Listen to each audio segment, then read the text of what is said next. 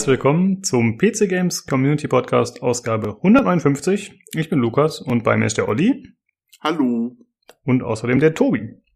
Hallo. Hallo.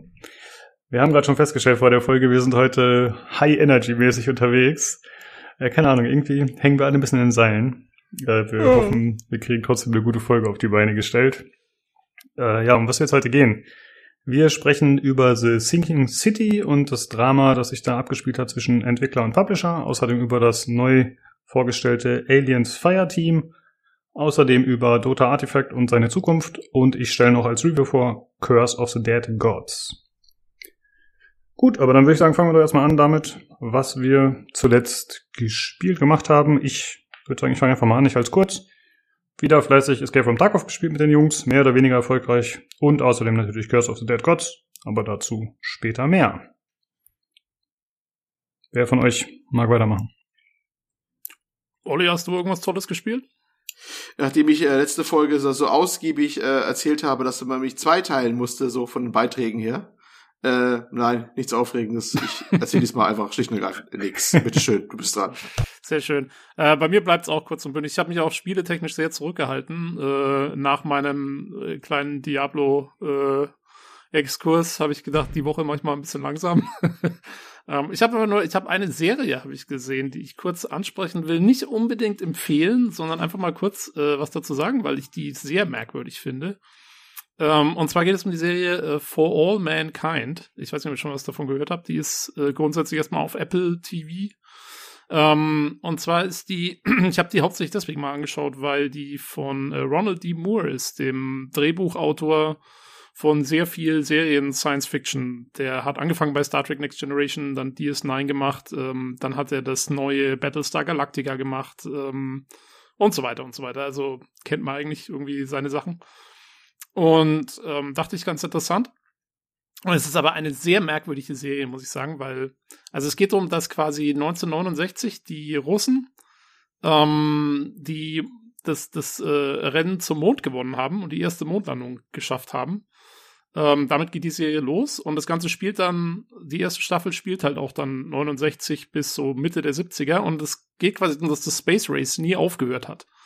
Und, ähm, und ja, wie sich das dann halt sozusagen weiterentwickelt. Und das ist mit, also, es sind quasi die Leute, die man, die man kennt, äh, von aus dem NASA-Programm und so. Vor allen Dingen, also wer zum Beispiel Apollo 13 gesehen hat, der erkennt tatsächlich Leute wieder, die halt auch in Apollo 13, zum Beispiel in dem Film mit Tom Hanks aus den 90ern äh, vorkommen, weil das halt eben auch die, die damaligen Leute sind einfach. Ähm, und ähm, ja, aber äh, die, die machen dann halt sozusagen weiter und versuchen dann irgendwie, äh, weil sie jetzt das Rennen zum Mond verloren haben, versuchen sie quasi als erste eine Mondbasis aufzubauen, eine bemannte und so.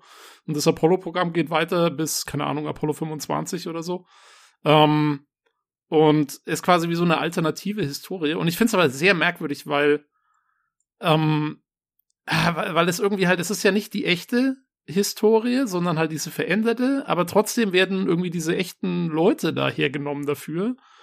Und keine Ahnung, dann geht's halt darum, dass die sich vorwerfen, was sie alles für Fehler gemacht haben, äh, dass Apollo 11 nicht als erstes gelandet ist. Und du denkst dir beim Anschauen und so, ja, aber äh, das ist jetzt irgendwie voll der Schmarrn, weil in echt waren sie die ersten. also, also, keine Ahnung, es ist eine ganz, ganz merkwürdige, so eine, es ist so, äh, so ich kann es nur beschreiben als Uncanny Valley, äh, der, der, der Geschichtsschreibung irgendwie so. Also es ist so nah dran, aber nicht ganz. Und das macht zu einer ganz komischen Sache. Aber irgendwie auch interessant zum Anschauen. Die Visuals sind sehr schön gemacht.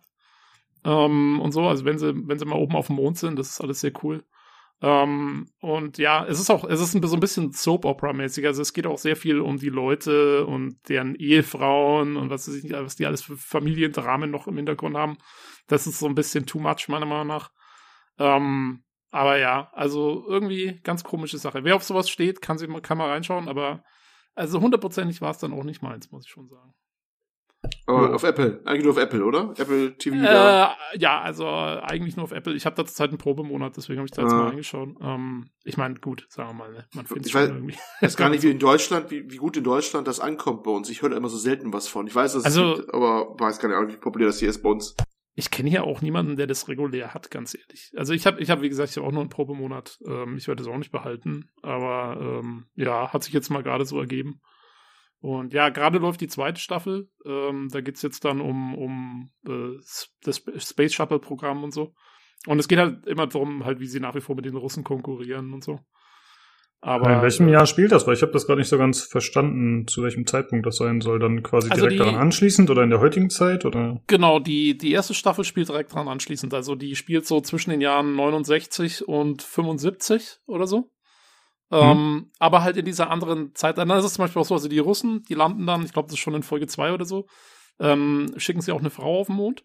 Und dadurch ähm, werden Frauen auch bei den Amis, äh, weil der Nixon dann gut dastehen will, äh, wieder ins Astronautenprogramm aufgenommen und dadurch ergeben sich ganz andere Sachen. Ähm, hier zum Beispiel, also Frauenrechte werden dann schon Anfang der 70er ziemlich gepusht, äh, weil diese Astronautinnen dann eben äh, da so ein bisschen als Inspiration wirken und so. Ähm, und, und dadurch verändert sich das so ein bisschen so dieser politische Butterfly-Effekt, ne? Also wenn, äh, weil sich halt eine Sache geändert hat, ändern sich dann viele andere und so. Das ist schon ganz, ganz lustig beleuchtet. Ähm, aber ja, also genau, da spielt die erste Staffel und bei der zweiten gibt es dann so einen Zeitsprung. Die zweite Staffel spielt dann, glaube ich, so Ende der 80er oder so, glaube ich, ist das. Ich habe es noch nicht so ganz durchschaut, wann das genau sein soll. Hm. Ähm, ja. Naja, okay, kann, also. Kannst du den Namen gerade nochmal sagen? Ich habe schon wieder vergessen. Uh, for All Mankind. Ah, also okay. Für Danke. die hm. ganze Menschheit. Ja. ja. Äh, eine Sache ist mir noch eingefallen, die ich empfehlen möchte. Und zwar ein YouTube-Video, nur mal wieder so ein, äh, ja, über Spielemechaniken. Und zwar von Game Makers Toolkit. Das heißt How to Turn Movement into a Game Mechanic. Geht, glaube ich, so 15, 20 Minuten und erklärt halt so grundlegende Bewegungsmechaniken und wie die umgesetzt werden können in Spielen und welche eigentlich immer Relevanz hätten. Ähm, eigentlich ist das meiste darin ziemlich logisch, aber ich fand es mal wieder sehr interessant, wenn man das so aufgeschlüsselt bekommt und so ein bisschen erklärt kriegt. Äh, packe ich auch in die Links mit rein. Hm? Aber es geht darum, wie Bewegung in einem Spiel umgesetzt ist, oder? Also es geht jetzt nicht um irgendwie Microsoft Kinect oder so. Nee, genau. Also es, es geht um zum Beispiel ähm, Momentum, Springen. um mhm. äh, solche Sachen wie Greifhaken und wie man das kombiniert mit Logik und blablabla. So ein bisschen äh, eher abstrakte Sachen teilweise, aber das Ganze dann äh, anhand von Beispielen ganz gut erklärt. Und das fand ich tatsächlich ganz cool. Ja. Jo, gut. Dann äh, würde ich sagen, erwähnen wir einmal kurz die Verlosungen, die stattfinden. Das sind aktuell noch relativ viele. Und zwar zum einen wird noch bis zum 12.3. World of Goo verlost, ein Steam Key von Tobi und außerdem auch noch bis zum 12.3. Gravity Heroes, der Steam Key, den wir von P-Cube, dem Publisher, gesponsert bekommen hatten. Und außerdem laufen noch andere Verlosungen von Dom und Sterling. Das sind äh, Fallout New Vegas, Monkey Island Special Edition und Train Station Renovation. Die laufen alle auf dem Discord bei uns. Den Link zum Discord findet ihr jeweils in der Folgenbeschreibung, wo auch immer ihr die Folge hört. Gut, dann äh, würde ich sagen, kommen wir doch zum Hörerfeedback. Da haben wir diesmal relativ viel, was auch ein bisschen mit dem neuen Intro zu tun hat. Und normalerweise ist Olli ja immer der Hörerfeedback-Vorleser diesmal hat er ein kleines nur, aber wir haben, Tobi und ich haben uns den Großteil genommen und Tobi fängt mal an und zwar hast du Feedback von Herolda. Genau, Herolda schreibt, ähm, Hallöchen, wollte mich auch mal wieder melden. Gerade jetzt, wo ihr die neue Einspielmusik drin habt. Ah ja, genau, die ist ja gerade auch wieder gelaufen. Ähm, ich würde mal sagen, da habt ihr euer Versprechen von vor so vielen Folgen gehalten. Zu der gekauften Hardware gerne mehr reinsetzen. Ähm, das macht alles sehr abwechslungsreich und unterhaltsam. Weiter so, Jungs, und ich freue mich jede Woche auf einen neuen Teil. Jo, vielen Dank, Herolder. Genau, äh, danke. Ja, Promises made, Promises kept, ne? ja, äh, vor vielen Folgen schreibt er, also ich kann mich schon nicht mehr dran erinnern, dass wir das mal gesagt hatten tatsächlich. Ähm, ich muss auch sagen, ich habe über die Zeit, während wir den Podcast gemacht haben, immer mal wieder geschaut, äh, aber in der Regel halt nach irgendwelchen Gratis-Clips und das ist tatsächlich gar nicht mehr so einfach, da gute Jingles zu finden oder, oder das, was man sucht. Und so war es ja jetzt, dass uns der sozusagen auf den Leib geschneidert wurde. Und dass wir auch ein paar Varianten hatten. Und das Coole ist natürlich auch, dass wir jetzt die Rechte daran haben und damit machen können, was wir wollen. Yeah. Das ist auf jeden Fall ja. sehr angenehm. Ich glaube, wir hatten so um die hundertste Folge um, hatten wir mal überlegt, ob wir einen neuen Jingle machen wollen. Irgendwie zur hundertsten oder so damals. Super, wir haben 50 Folgen gebraucht, um es ja, umzusetzen. Ja. Aber, aber wir haben es geschafft. Come on. Richtig. Wir haben ja ein, ein, ein Momentum und ein, ein Elan drauf, wie die äh, aktuelle Bundesregierung bei der Impfstoffverteilung. Super. Oh. also meine, meine Bundesregierung macht es hier ganz gut. Ja, seit du, seit, seit, du den beiden gewählt hast, läuft das bei dir super, ne? Wir wissen das genau, schon, ne? Eben. Ich bin, ich bin äh, dafür. Bei mir kann man sich bedanken. Danke schreiben gerne an mich. Deswegen ist New York schon wieder geöffnet bei euch. Ich hab's verstanden. Weit ist ja. also im Hintergrund, ich höre es gerade. Ja. Äh, freut uns auf jeden Fall, Herolder, dass mhm. äh, es dir weiterhin gefällt und du den Podcast noch hörst. Äh, danke für das Lob. Nach dem Intro nicht mehr so. naja, er hat jetzt gar nicht geschrieben, ob er es gut oder schlecht findet, aber ich. Ne, aber er hat äh, gemerkt, dass sie drin ist. Das ist doch ja. was. Er findet gut, dass wir unser, unser Versprechen gehalten haben. Genau, ja. ja. Dafür stehen wir mit unserem Namen. PC Games. Also nicht vorhandenen guten Namen. ja. Scheiße. Ja, äh, nein, wir sind natürlich nicht die PC Games, ah. die PC Games Community. Nicht, dass da jemand was Falsches denkt. Gut. Äh, ähm, ja. Dann würde ich sagen, machen wir weiter mit dem nächsten Feedback und zwar vom Rocco und das liest der Olli vor. Ja, das ist doch mal kompakt. Ähm, der Rocco schreibt, das neue Intro klingt gut, aber ich werde das alte schon vermissen. Dachte erst, ist ein Auto bei einem anderen Podcast. Tja, äh, das war's schon, ne? ja. ja, herzlichen Dank. Ja. Äh, ja, wir müssen die Hörer jetzt halt so ein bisschen umtrainieren. Ne? Das ist so die, die ja. Pavlovsche Glocke muss wieder neu. Die kommt noch. Pavlov, Pavlov noch genannt. Das kommt später, ne? Oh, echt? Haben wir denn da? Ja, ja, ja, das cool. kommt noch. Das kommt noch. Aber äh, ja, es ist äh, immer gewöhnungsbedürftig was Neues. Ja, aber ich bin auch hin und her gerissen. Auf der einen Seite war das auch, glaube ich, glaub, das war damals, ne? Der Ursprung war, den, da ist Notlösung, aber ich glaube, wir haben echt so ein paar nur zur Auswahl frei gehabt. Oh, der geht so oder ist am wenigsten blöd, in dem den fertig. Und werden wir bald ersetzen. Ja, aus dem Bald sind dann irgendwie 160 Folgen geworden, fast geworden, ne, gefühlt, aber. Ja, ja, gut, ob wir das Anfang schon so entschieden hatten, weiß ich gar nicht mehr. Also kann ich mich jetzt nicht so explizit dran erinnern. Äh, ja, ja wie du schon sagst. Es, mhm. es verliert sich im Lauf der Geschichte, nicht wahr? Ähm, naja, gut, ja. aber ich bin auch froh, dass wir was Neues haben, ja. Ja, also ich bin sehr zufrieden, aber es ist natürlich immer eine Umgewöhnung. Aber ich muss auch sagen, ich bin, also klar gibt's immer, also ich höre selbst viele Podcasts und es gibt natürlich immer welche, die einem besonders gut gefallen. Äh, beso äh, bestimmte Intros oder Musikstücke oder so. Aber wenn ich ehrlich bin, wenn man was regelmäßig konsumiert und das feiert, und das geht mir bei Serien und so auch so, dann irgendwann geht das so ineinander über, dass man dann auch den Intro-Song mag, zum Beispiel, obwohl man das vielleicht eigentlich gar nicht hören würde, so, obwohl das gar nicht das Genre ist, was einem zusagt oder so. Ich finde, das geht doch immer sehr ineinander über, wenn einem was gefällt. Jo. Okay, dann haben wir noch einmal Feedback von äh, Vanity und das ist für Tobi. Jo, äh, der Vanity schreibt, ähm, kann ich nur den Vorrednern anschließen. Ich finde es interessant, wenn da von Neuanschaffungen berichtet wird. Äh, so bekommt man schon mal Basisinfos zu Produkten, die man dann gar nicht auf dem Schirm hatte. Schön auch mal wieder von den Nielsen im Podcast gehört zu haben. Und auch sehr cool, dass er die edle, dass er der edle Intro-Spender war. Schade, dass Julian aussteigt. Aber solange er uns hier im Discord mit Memes, Musik und buntem Besteck weiter versorgt, ist das natürlich zu verschmerzen. Danke auf jeden Fall für deinen Einsatz. Jo, genau, ist äh, richtig. Ja, ist ein bisschen schade mit Julian, aber er ist uns zumindest noch hier erhalten. Das stimmt. Genau. Und ja, der Hero hat ja auch geschrieben, dass er es nicht schlimm findet, wenn wir über Hardware-Zeugs reden oder Sachen, die wir uns gerade neu gekauft haben. Und das von Sterling geht, glaube ich, auch in die Richtung. Von daher ist das auf jeden Fall ganz gut, dass wir das da einordnen können. Äh, schreibt noch sonst noch was? Genau, ja. Ja, okay. Danke, Vanity, auf jeden Fall auch an dich. Und jo. dann mache ich weiter mit Sterling. Der beim alten Kon Intro konditionierte Ich freue mich Effekt muss ich jetzt neu aufbauen, aber das wird schon. Danke an Nils für die Unterstützung.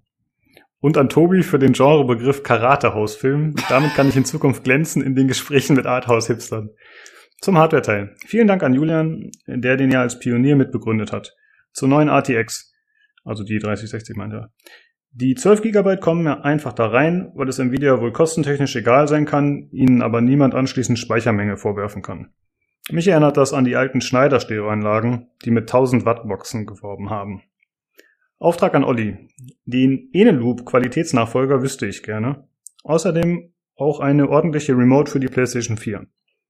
Hab anfangs danach gesucht, aber da gab es nichts Offizielles und Dritthersteller waren nur über die US verfügbar. Und alles nur mit Tricksereien, dass man trotzdem das Pad zum Einschalten brauchte. Mir gefällt es gut, wenn ihr über neue Hardware, Gadgets oder so berichtet. Immer ran damit. Kleine Frage hier schon. Verwendet ihr Goverlay oder ähnliche externe Displays zusätzlich mit einem Zweit- oder Drittmonitor? Grundsätzlich finde ich das interessant und mit einem Preis von 35 Euro auch preislich attraktiv. Anhand der Zock-Arbeitsplatzbilder von letztens eher nicht, trotzdem interessiert mich eure Meinung dazu. Wie immer danke für die schönen Themen und ich bin gespannt, ob der Publisher Reflex bei mir schon mit der Intro-Mucke der nächsten Folge einsetzt. Äh, ja, auf jeden Fall auch äh, danke an dich, dass du sagst, es geht klar mit den Sachen, so wie die anderen auch mit dem Hardware-Zeugs. Ähm, bezüglich der Frage mit der Batterien, Olli, du hattest da glaube ich schon was nachgeschaut, oder? Ja, äh, habe ich. Ich wollte mich wieder auf den aktuellen Stand bringen. Also ich fasse nochmal zusammen. Äh, die guten Batterien früher, das waren eigentlich ursprünglich von Sanyo, die Eneloops, so hießen die. E-N-E-L-O-O-P. Ne? Ähm, die waren sehr schon vor Jahren, oh, ich glaube schon 10, 15 Jahre her, aber das waren sogenannte, äh, wir haben gesagt, äh, LSD Nickelmetallhydrid-Akkus. LSD für Low Self-Discharge. So. Also geringe Selbstentladung, ja, Low Self-Discharge und Nickel-Metallhydrid-Akkus, die waren damals führend auf dem Gebiet, weil die halt außergewöhnlich gut waren für so ganz normale Doppel-A Batteriezellen. Also gibt es nicht auch für andere Packgrößen, aber das war äh, damals dann äh, eigentlich recht, recht bekannt und waren immer super, wenn du irgendwas haben wolltest, was lange gehalten hat, äh, x-mal wiederverwendbar war und da haben die, die Standard-Akkus aus dem Baumarkt, auch von den Marken Vivata, haben das dreimal vorher kollabiert. Ja, okay. Das waren also die guten Sanyo Eneloops. Muss man mal wissen, Sanyo ist gekauft worden von Panasonic mal, schon vor Jahren mittlerweile und äh, hat dann eigentlich Sanyo genommen, aber sie haben äh, die Fabrik nicht mitbekommen, die diese äh, Akkus herstellt. Das war nämlich Teil des Deals wohl. Ich glaube, das ging um irgendwelche, äh, wie heißt es, wenn zu viel Marktkonzentration ist. Naja, Kartellgeschichte, glaube ich. Die durften das nicht mit übernehmen. Deswegen musste diese Firma da wohl eigenständig bleiben oder sowas. Und die ist dann zu Fujitsu gegangen. Ja, und Fujitsu ist jetzt der, der eigentlich die wirkliche Eneloop-Fabrik hat. Mit den richtigen Eneloop sozusagen. Mit den guten. Du suchst also nach Fujitsu-Akkus. Allerdings ähm, ich habe mich das nochmal nachrecherchiert, und zwar nämlich im Taschenlampenforum.de. Jetzt bitte einmal herzlich lachen. Ähm, Taschenlampenforum.de, da haben sie einen ausgiebigen Thread zu gehabt. Ich kann den gerne mal irgendwie reinstellen, mal den Link dazu. Also äh, es gibt die wohl auch von anderen Herstellern. Auch Panasonic hat wohl mittlerweile auch wieder ihre quasi Originale wieder im Programm. Es soll wohl so sein, wenn du einen dieser guten Akkus hast und darauf steht Made in Japan, dann sind das die, weil die haben nur ein Werk in Japan, das diese Akkus macht. Das ist die Firma FDK in Tak, ich habe wie gesagt recherchiert, Takasaki, Japan, ja. Die macht diese speziellen Akkus unter anderem für ähm, Panasonic, für Fujitsu und mittlerweile auch ein paar andere. Ich glaube sogar von Ikea gibt's irgendeine Linie sogar, die über Ikea Akkus kauft. Ich weiß nicht, ob es genau die Zellen aus sind. Die werden einfach umgebrandet und sind das die. Also was du suchst, sind welche Made in Japan. Musst du die noch selber Akkus. zusammenbauen von der Ikea dann? Nee, das wahrscheinlich nicht. Äh, mit bei, bei, bei Holzdübeln. nee, aber das äh, kurze also lange Rede, kurzer Sinn, äh, die ich meinte, waren die Fujitsus, mittlerweile gibt es auch von anderen und das sind eigentlich die guten. Bei Panasonic kann es die durchaus auch noch geben, die heißen immer noch N-Loops, müssen aber dann nicht die richtig guten sein, weil das können wir hier auch aus China sein, so soll man darauf achten, ob was beisteht, Made in Japan. Und das ist wohl das, das ist der Kernpunkt, angeblich, sagt man. So, das ist das, Das macht jetzt auch Sinn, Olli, weil ich habe ähm, ich hab ja die gekauft, die N-Loops, vor, und das ist noch keine zehn Jahre her, das ist vielleicht, keine Ahnung, fünf Jahre her oder vier. Und die sind, die sind extrem gut. Also äh, wahrscheinlich, ich muss es nochmal nachschauen, wahrscheinlich habe ich per Zufall dann die richtigen erwischt. Ja. Weil, ähm, ja. Und mal erzählen, wie wir überhaupt drauf gekommen sind, auf das Thema. Warum, warum erzählen wir von einem Cast hier irgendwas von Akkus? Es ging auch um Controller, gerade die Xbox-Controller, wo du ja normale ähm, Batterien reinlegen kannst oder halt normale Akkus, ne? Und nicht diese Spezialakkus oder nicht ein Gerät drinne. Und äh, da haben wir darüber mal sinniert, was dann die, die besten Dinger dafür wären, damit du da ewig äh, da nicht mehr tauschen brauchst erstmal und trotzdem nicht laufend neue Batterien kaufen musst. Und das sind ja halt solche Dinger. Die habe ich bei mir auch in den Controllern drin und die halten gefühlt ewig da drin. Ne? Also Ladegerät natürlich noch dazu, brauchst ein Ladegerät, noch ein halbwegs anständiges und dann kannst du deine Controller, deine Xbox-Controller und halt noch andere, andere möglichen Geräte ewig mit solchen Dingern bestücken. Also der West lohnt sich durchaus, weil diese Dinger halten, also meine Gefühl, wenn man die halten dreimal so lange wie normale Akkus. Und das Geld waren sie wert. Das ist mal Eindruck immer gewesen, immer schon vor Jahren. Jo. Aber ordentlich nachrecherchiert, Oli. Respekt. Du, ja, aber du bist Dienst, Dienst am äh, Hörer, ne? Ja, kannst du ja, mal sehen. Ja. Du bist aber nicht noch extra nach Japan rüber geflogen und hast mal die Fabrik inspiziert oder so, ob das alles. Was glaubst du, warum ich so müde bin? Ey, Jetlag, verdammte Axt. ja, das wäre noch der nächste Schritt gewesen. Ja. Und wegen der Fernbedienung hast du auch noch was nachgeschaut, hatte ich gesehen. Na ne? gut, weil ich habe dir das gar nicht geschrieben gehabt. Ja, ich habe da noch mal ein bisschen geguckt, allerdings so richtig ähm, da was raussieht habe ich auch nicht. Tatsächlich ist es so, er hat recht, es gab wohl nie so wirklich eine offizielle PS4 Fernbedienung. Es gibt eine, in den USA gab es eine, besser gesagt. Die wurde dann offiziell lizenziert. Die hat auch ein paar also PlayStation-mäßige Buttons drauf gehabt, also dieses Dreieck, äh, Kreis und so zum Bedienen von irgendwelchen Menüpunkten halt. Ähm, die gab es wohl aber eigentlich nur in den USA, so mein Stand. Und später auch mal hier zwar bei in Deutschland, aber eigentlich so als, weiß nicht, Reimport oder nur mit amerikanischer Packung, I, I don't know. Und das war der einzige, war so ein ziemlich großer Klopper mit sehr vielen Tasten drauf. Also für dich mit der heutigen von der PS5 sehr großes Ding und viel komplexer. Und danach, daneben gab es viele verschiedene von anderen Herstellern von stark schwankender Qualität, unterschiedlicher Güte und, und, Leistungsumfang. Wie er auch schon sagte, manche sind ganz komisch, da musst du erst mit einer Controller einschalten, dann auf den wechseln. Bei anderen soll äh, alle halbe Stunde die Verbindung verloren gehen, die Bluetooth-Verbindung oder so ein Dreck. Ich weiß es nicht. Also ich, ich, hab, ich kann dir mal einen Link raussuchen, den ich da zum Test gefunden habe, mit so einer Übersicht zu den Geräten aber klang alles äh, nicht so nicht so dolle, fand ich, so was da zu lesen war. Erstaunlicherweise. Ich dachte, ich dachte auch so nebenbei, ja, die werden bestimmt eine gehabt haben und von einer offizielle, aber hm. Falls einer, was, falls einer mehr weiß, dass dann doch mal das Ding offiziell rauskam in Deutschland, dann äh, weiß nicht, kann er gerne in die Kommentare reinschreiben. Aber ja, habe ich überrascht. Ich, weiß, dass die Xbox zum Beispiel immer eine hatte, auch eine, eine kompakte, eigentlich ganz schöne Fernbedienung. Äh, die habe ich nämlich noch von meiner alte One, also die erste One, noch die, der, der schwarze große Klopper mit dem externen Netzteil. Ähm, der war eigentlich nicht schlecht, aber dass die PS4 nicht so wirklich eine Fernbedienung hatte, komisch. Ich bin nämlich der Meinung, dass sogar die PS3 eine offizielle hatte. Ich bin der Meinung, ich habe oben eine PS3-Fernbedienung rumliegen, irgendwo in der Ecke. Naja, hm. egal. Ähm, ja, wie gesagt, also PS4 kann ich gerne Link reinstellen, aber da ist die Lage echt etwas unübersichtlich und geht eher so Richtung Drittgeräte in der Praxis, die dann okay. unterschiedliche Güte auch sind, ehrlich gesagt, ja irgendwie überraschend, dass es da keine extra Apps für gibt für Smartphone. Ich meine, also ich meine, vielleicht war das noch ein bisschen zu früh, aber eigentlich gibt es doch mittlerweile für jeden Fernseher von jedem Hersteller irgendeine App. Fernseher? für jede Glühbirne gibt es eine App. Ja, ja, du meinst deswegen auch so Regeln und, und Links wechseln und so, naja. Na, was heißt App, ne? Wenn mit YouTube läuft zum Beispiel, könntest du es ja immer noch trotzdem auf das Gerät streamen, oder? Geht Chrome, geht Casten drauf? Ich will gerade, ob das funktioniert. Aber, nee, was der, oh. was der Lukas meint, ist ja nur Controller. Also du müsstest dich ja nur ja. ins Bluetooth oder WLAN oder was auch immer von der, von dem Ding reinhängen und dann nur einfach. Ich ja, und dazu halt eine App von App LG oder was auch immer halt für Fernseher und ich dachte, so gibt's vielleicht auch eine, was weiß ich, PS Connect App, mit der du dann halt deine Playstation bedienen könntest. Es, es gibt eine äh, PlayStation App, ich habe die jetzt gerade in der Hand und offen hier gerade.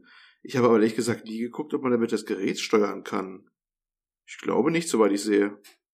Ja, der war ja nur so ein Gedankengang. Aber ja, ich denke mal, wenn es das geben würde und du hast es gesucht, dann wäre das wahrscheinlich auch was, was relativ früh auftaucht als Tipp oder so. Ja. Vielleicht gibt es einfach nicht. Okay. Und wie gesagt, eine Marktlücke, Leute, Marktlücke. Also bei der, PS, bei der PS4, bei der PS4 werden sie wahrscheinlich nicht mehr viel machen. Da gibt's ja schon mehrere günstige Remotes. Äh, bei der PS5 werden bestimmt ein paar Dritthersteller nochmal rauskommen, vermutlich mal. Die Originale ist äh, tatsächlich relativ teuer für das kleine Ding, habe ich ja schon mal erzählt gehabt, ne? Ähm, 29,99 für ein bisschen Plastik und äh, ein kleines Batteriefach und ein paar Tasten wo ironischerweise ähm, zwar Netflix drauf ist und Disney extra Taste hat, also Netflix und Disney haben extra Tasten drauf zum schnellen rein navigieren, aber äh, die eigene äh, Dings Store nicht, wo man halt äh, früher auch bis für eben oder noch, aber läuft ja bald aus, wo Sony eigene Filme verkauft hatte, ne? Also, ne? Der wurde ja nicht eingestellt. Ihr habt ja vielleicht die News gelesen, dass äh, Sony im, im PlayStation Store die äh, die Filmverkäufe einstellt. Mhm. Äh, war schon also irgendwie ein Omen, dass sie da keine extra Taste mehr drauf hatten auf der Fernbedienung anscheinend. Das haben sie wohl schon länger gewusst. Naja, wie gesagt, die originale, die originale Fernbedienung geht gut, aber sie ist ein bisschen arg teuer, finde ich. Und vor allem manche verkaufen sie über 30 Euro, weil momentan ja alles teure verkauft wird, wo irgendwie auch im Fairness eine PS5 draufsteht, ne? Naja, okay, das mhm. dazu. Okay, dann danke für die Recherche. ich stelle mir gerade den Typen vor, der der so nach Hause kommt, so, hey, ich habe eine PS5 gekriegt für 499 Euro. Und dann kommt das Paket, dann ist nur die Fernbedienung. ja, besser als manche andere, die nur ein PS5-Paket bekommen haben ohne Inhalt, ne? Oder sowas, ja. ne? Weil drin stand, äh, eBay hier ein PS5-Karton äh, zu verkaufen für 4,99. An Äh, dieser ja. Stelle übrigens kurz äh, herzlichen Glückwunsch an den Zugi, der ich äh, den sagen. kompletten Discord in Atem gehalten hat über die letzten Wochen. Ja, das ist super, bitte. Jetzt hat Herzlichen er Glückwunsch auch angeblich von eine mir, Playstation. Der, der Was heißt hat angeblich? Meinst du, er fake das nur? Nein, Robert, noch hat er das sie nicht gehört? bekommen. Nee, nee. Oh, oh, Das- oh. Doch, hat noch hat er sie hat nicht sie. erhalten. Wirklich? Doch, hat er Fotos geschickt. Ja, ja, er hat aber Lukas, nicht gesehen. Heute, er hat, Heute Morgen, er hat schon. Fotos geschickt, Mensch. Die steht, die steht links neben dem Fernseher. Ich kann es dir genau sagen. Ach, dann Also habe ich das übersehen. ja. Da war der Hype aber gar nicht groß genug dann tatsächlich. Also da, dafür, dass er da so einen Affentanz gemacht hat jetzt die Ja, letzten ich, Wochen. ich, hab, ich, ich erwarte demnächst auch noch irgendwie so eine, dass man so eine virtuelle Tour machen kann oder so, irgendwie vielleicht mit meinem, mit meinem Oculus Rift oder so. Sugi, mach mal was. Ja, ja, stimmt, so ein Äh. 360 Grad YouTube-Ding oder so, ne? Ja, das wäre ganz Genau. cool. Für alle, die selber keine haben, die können dann da virtuell an der Erfahrung Ja. teilnehmen. Oh, ah. Mhm. So sieht's ja so aus. äh, okay. Ähm, ja, dann hat der Slottinger noch geschrieben, ob wir sowas wie Goverlay nutzen würden. Ich musste mir das erstmal anschauen, was das genau ist. ich auch. Das ich habe keine Ahnung. Ich habe gelesen. Was will er von mir? Ähm, naja, das ist ein bisschen, erinnert mich auf den ersten Blick ein bisschen an sowas wie Elgato Stream Deck oder so. Das kennen wahrscheinlich mehr Leute. Äh, Im Prinzip ist es aber, glaube ich, nur ein Monitor, der bestimmte Apps anbietet oder halt irgendwie verknüpft werden kann, programmiert werden kann und dann äh, im Grunde das bietet, was zum Beispiel damals die Logitech-Tastaturen geboten haben mit diesem Mini-Display. Dann kannst du halt zum Beispiel Hardware-Info drauf machen oder irgendwelche Spiele damit verknüpfen und dann halt Systemdaten anzeigen lassen oder halt irgendwelche Spielinfos. Ähm, ja, wie er schon geschrieben hat, ist relativ günstig, relativ klein auch. Aber ich muss sagen, ich sehe da für mich keinen Mehrwert tatsächlich. Also ich habe sowas nicht. Ich nehme an, ihr nutzt sowas auch nicht. Nee, aber ich wollte eigentlich mal gucken jetzt mit meinem neuen iPad, ob ich, ähm, ob man das irgendwie, keine Ahnung, es gibt's ja manchmal auch bei speziellen Spielen oder so, dass so Begleit-Apps dabei sind, wo du dann bestimmte Sachen drauf anzeigen kannst oder so. War das Mhm. nicht vor Jahren mal in? Dieses Thema? äh, dieses ja, ja, das ist schon oder wieder, sowas? ist eigentlich schon wieder out, ja. Aber Ja, keine Ahnung, sagen, ab und an, ab und an hat man das noch. Ich verstehe eigentlich, wieso das wieder out, out ge- gegangen ist sozusagen, weil äh, äh, ist ja eigentlich schon eine coole Idee, ne? Dass du irgendwie so auf deinem Tablet oder keine Ahnung irgendwas so Begleitinfos äh, mit der App mit dabei haben kannst. Ja, ich ist nicht schlecht. nice to have, ne? Wobei ich mir jetzt frage, Ja. braucht man das in Zeiten des Smartphones noch? Kann man das nicht alles über Smartphone regeln? Brauche ich mir dafür nochmal ein extra Gerät kaufen? Ich meine, gut, ich Ja, habe kein Smartphone, aber Also klar, ich meine, je nachdem, was du hast, das Smartphone, Tablet halt. Ähm. Ich hätte letzte Woche beim Diablo-Spielen, mein Gott, wenn ich mein Inventar auf dem Tablet hätte oder so, stell dir das mal vor. Mind blown. Ey, Sterling, vielleicht nochmal kleine Rückfrage an dich. Kannst ja gerne mal im Channel schreiben. Ähm, was würdest du denn damit machen? Weil du hast ja geschrieben, dass du es schon interessant findest. Und ja, da würde ich mich schon fragen, was du damit vorhättest. Ja, ansonsten äh, zu 3060, genau, bist du ja relativ mit uns einer Meinung, was wir letztes Mal besprochen haben. Genau. Jo, okay, dann danke euch allen für das Feedback, äh, auch zum Hardware-Teil und zu dem Intro. Auf jeden Fall schon mal gut dass es anscheinend bisher allen gefällt oder sie zumindest nicht negativ eingestellt sind. Gut, dann haben wir damit das Hörerfeedback durch und ich würde sagen, wir kommen zum Hardware-Teil.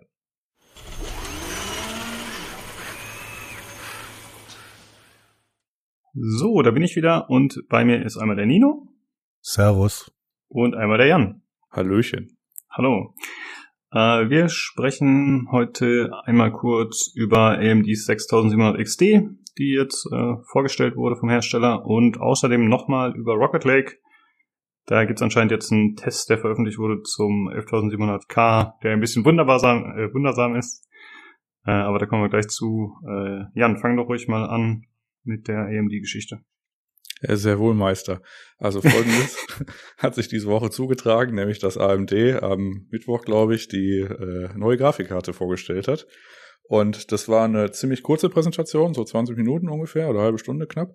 Und äh, die bestand primär daraus, äh, zu rechtfertigen, dass das Ding äh, eine UVP, also eine unverbindliche Preisempfehlung von 480 Euro hat.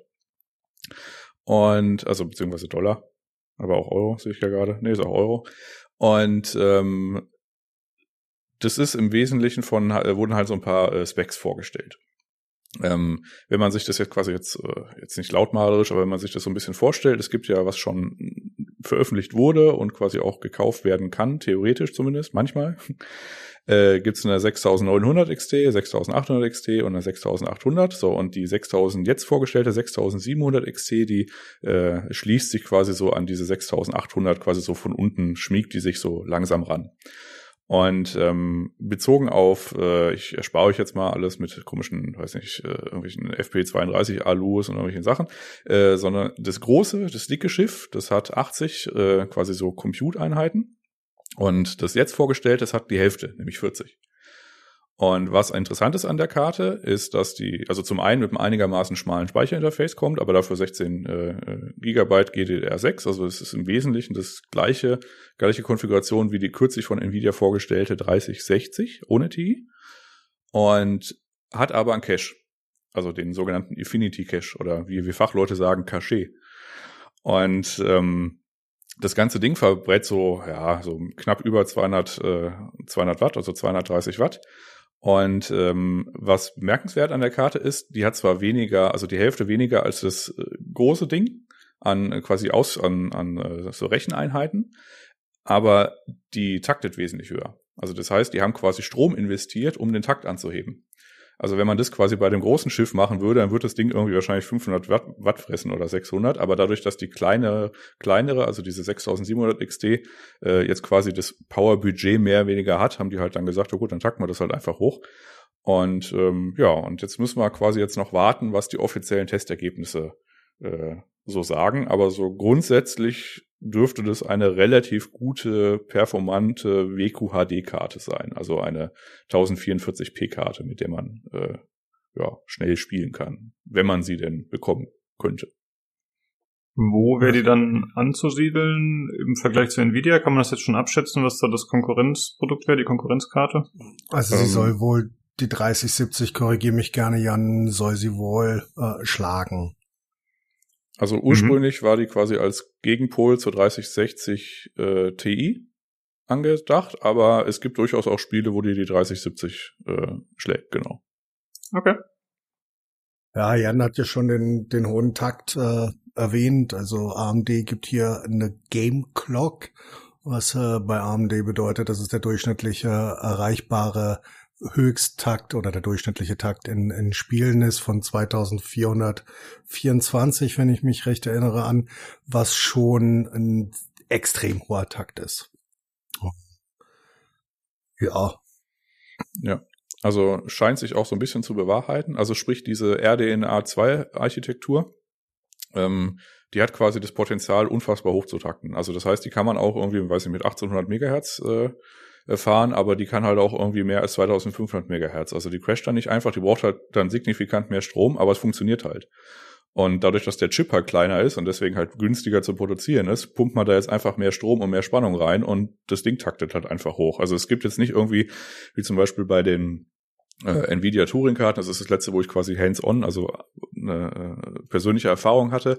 Äh, da gab's halt äh, einen gewissen Takt und den konnte man halt auch ums Verrecken nicht irgendwie erreichen, wenn man jetzt nicht gerade irgendwie flüssige Stickstoff draufgeworfen hat. Da gab's halt irgendwie so eine harte Wand, irgendwie so bei, weiß nicht, 2,2 ja. oder sowas, aber bei Pascals war es nochmal 100 Megahertz drunter.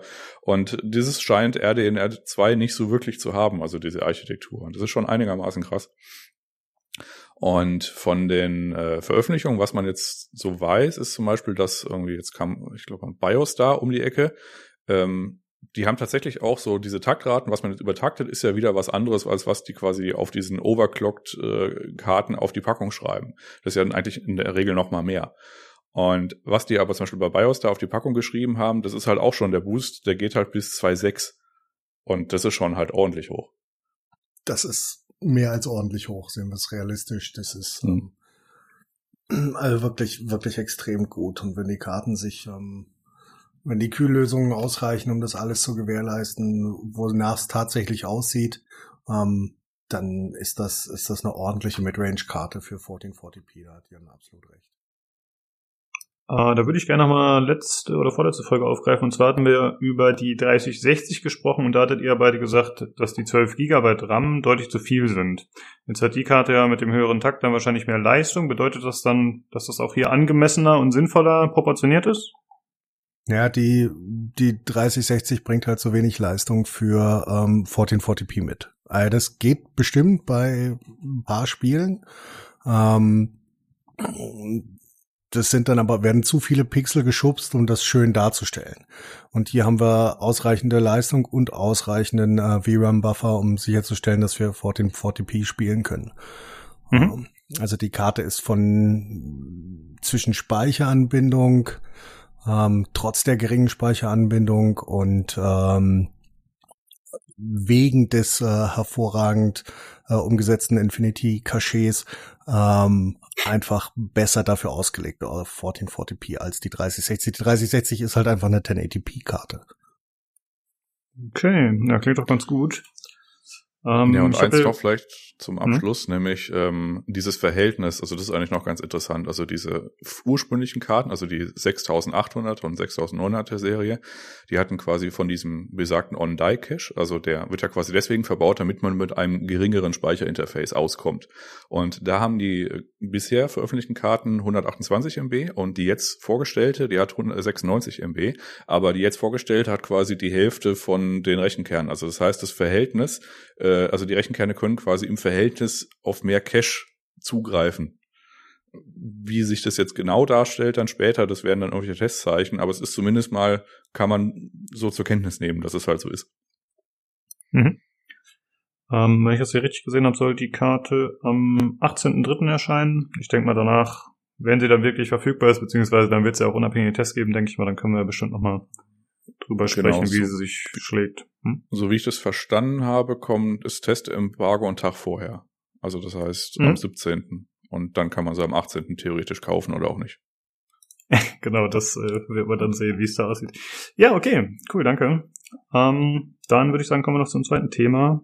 Äh, da geht's um den 11.700K. Hm, ja, äh, da haben wir uns ja letzte Woche schon mal genähert, äh, vorsichtig. Der 11700K ähm, ist eine jetzt kommende CPU von Intel. Ähm, das ist deswegen ganz interessant, weil es quasi Notebook-Technologie ist, äh, die dann quasi zurückgeportet wurde auf den größeren Strukturprozess von Intel, weil nur mit dem die Taktraten zu erstellen, also zu erzielen waren. So kommt, so munkelt man oder vermutet man.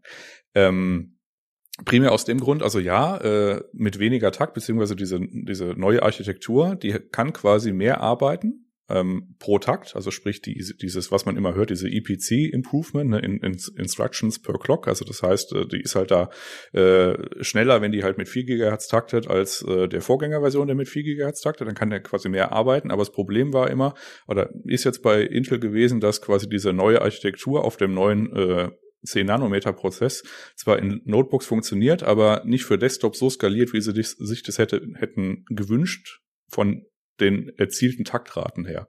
Und deswegen hat man es quasi gebackportet auf den 14 Nanometer Prozess, der einigermaßen gut abgehangen ist, um halt diese Taktraten zu erreichen, weil es bringt halt nichts, wenn quasi äh, du effizienter äh, bist, aber den Takt halt nicht erreichst. Also du möchtest halt beides irgendwie haben.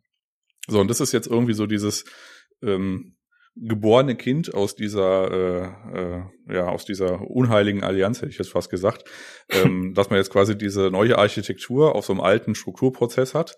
Und da war ja das Ding, dass man das letzte Woche quasi kaufen konnte, also das Embargo ähm, daran halten. Also dieser Test wurde von Anantech veröffentlicht und die haben auch geschrieben, dass sie halten sich an das Embargo. Also die haben auch schon seit Wochen dieses Testkit da, aber die haben jetzt quasi die CPU gekauft bei einem Shop halt, haben die jetzt bekommen und auf deren Tests basieren jetzt quasi diese Ergebnisse. Und Anantech ist so ein bisschen speziell, ähm, weil die machen jetzt nicht irgendwie großartige Gaming-Benchmarks, sondern die machen sowas wie wissenschaftliche Berechnungen, äh, die haben so eine eigene äh, Testsuite für, äh, weiß nicht, Kern zu Kern-Latenz und sowas. Alles ist ein bisschen wild, aber es ist ganz interessant, mal durchzugucken. Das Ergebnis ist aber im Wesentlichen, dass es wenig überraschend ist. Also das ist jetzt nicht irgendwo eine CPU, die sich quasi am oberen Leistungsspektrum einsortiert und was eigentlich ganz nett ist zu sehen, ist, dass diese i7 CPU, die sie gekauft haben, im Wesentlichen das gleiche ist wie die i9 CPU, weil die i9, die hat in dieser neuen, diesem neuen Line-Up jetzt eben nicht 10 Kerne, sondern auch 8. Also im Wesentlichen ist es bis auf ein paar ähm, äh, ja, Taktgeschichten oder Taktunterschiede und äh, den Umstand, dass der i9 den sogenannten Thermal Velocity Boost bis 5300 Megahertz hat und das äh, i7 halt nur bis 5 geht, ist es im Wesentlichen die gleiche CPU. Und jetzt hat man halt ein paar Anhaltswerte, was die so leisten kann von der, ähm, also von der Geschwindigkeit her, also was die CPU an sich so leistet. Und die dürfte auch, da dürfte jetzt auch die offiziellen Tests nicht signifikant was anderes herauskommen, würde ich jetzt mal behaupten, weil. Naja, uns fehlen da, uns fehlen da aber noch, also ein, ein, eine Sache dürfen wir nicht vergessen, uns fehlen dann die Chipset-Treiber. Die fehlen uns noch für die, ähm, für die aktuellen oder für die kommenden CPUs, für die 11er-Reihe die fehlen uns einfach noch. Also die mhm. sind immer noch auf der Zehnerreihe. Es kann sein, dass es da den einen oder anderen Tweak gibt. Ich will jetzt nicht sagen, dass das signifikanten Unterschied machen wird, aber ein bisschen was wird schon noch kommen, weil die Leistungswerte, die Anantec da gezeigt hat, sind halt zum Teil eher eher traurig und in meinem Kopf sprang sofort, ah, Intel hat einen eigenen Bulldozer. Ähm, äh, im Hinterkopf hoch. Äh, deswegen, ich denke, ein bisschen was an Optimization werden wir da noch sehen. Nö. Ja, aber es ist, ich meine, es hat keine Größenordnung. Nee, das glaube ich auch nicht. Aber äh, Anantec hat ja zum Teil äh, gezeigt, dass der 10700K in gewissen Bedingungen schneller ist als der als der 11700K und dann ist halt die Frage, warum der existiert. Ja. Ja, Lukas, Fragen. ich muss zugeben, ich habe nicht ganz viel verstanden. Es war alles ein bisschen zu viel für mich. Deswegen äh, keine Fragen, die auf Anhieb beantwortet werden könnten, denke ich.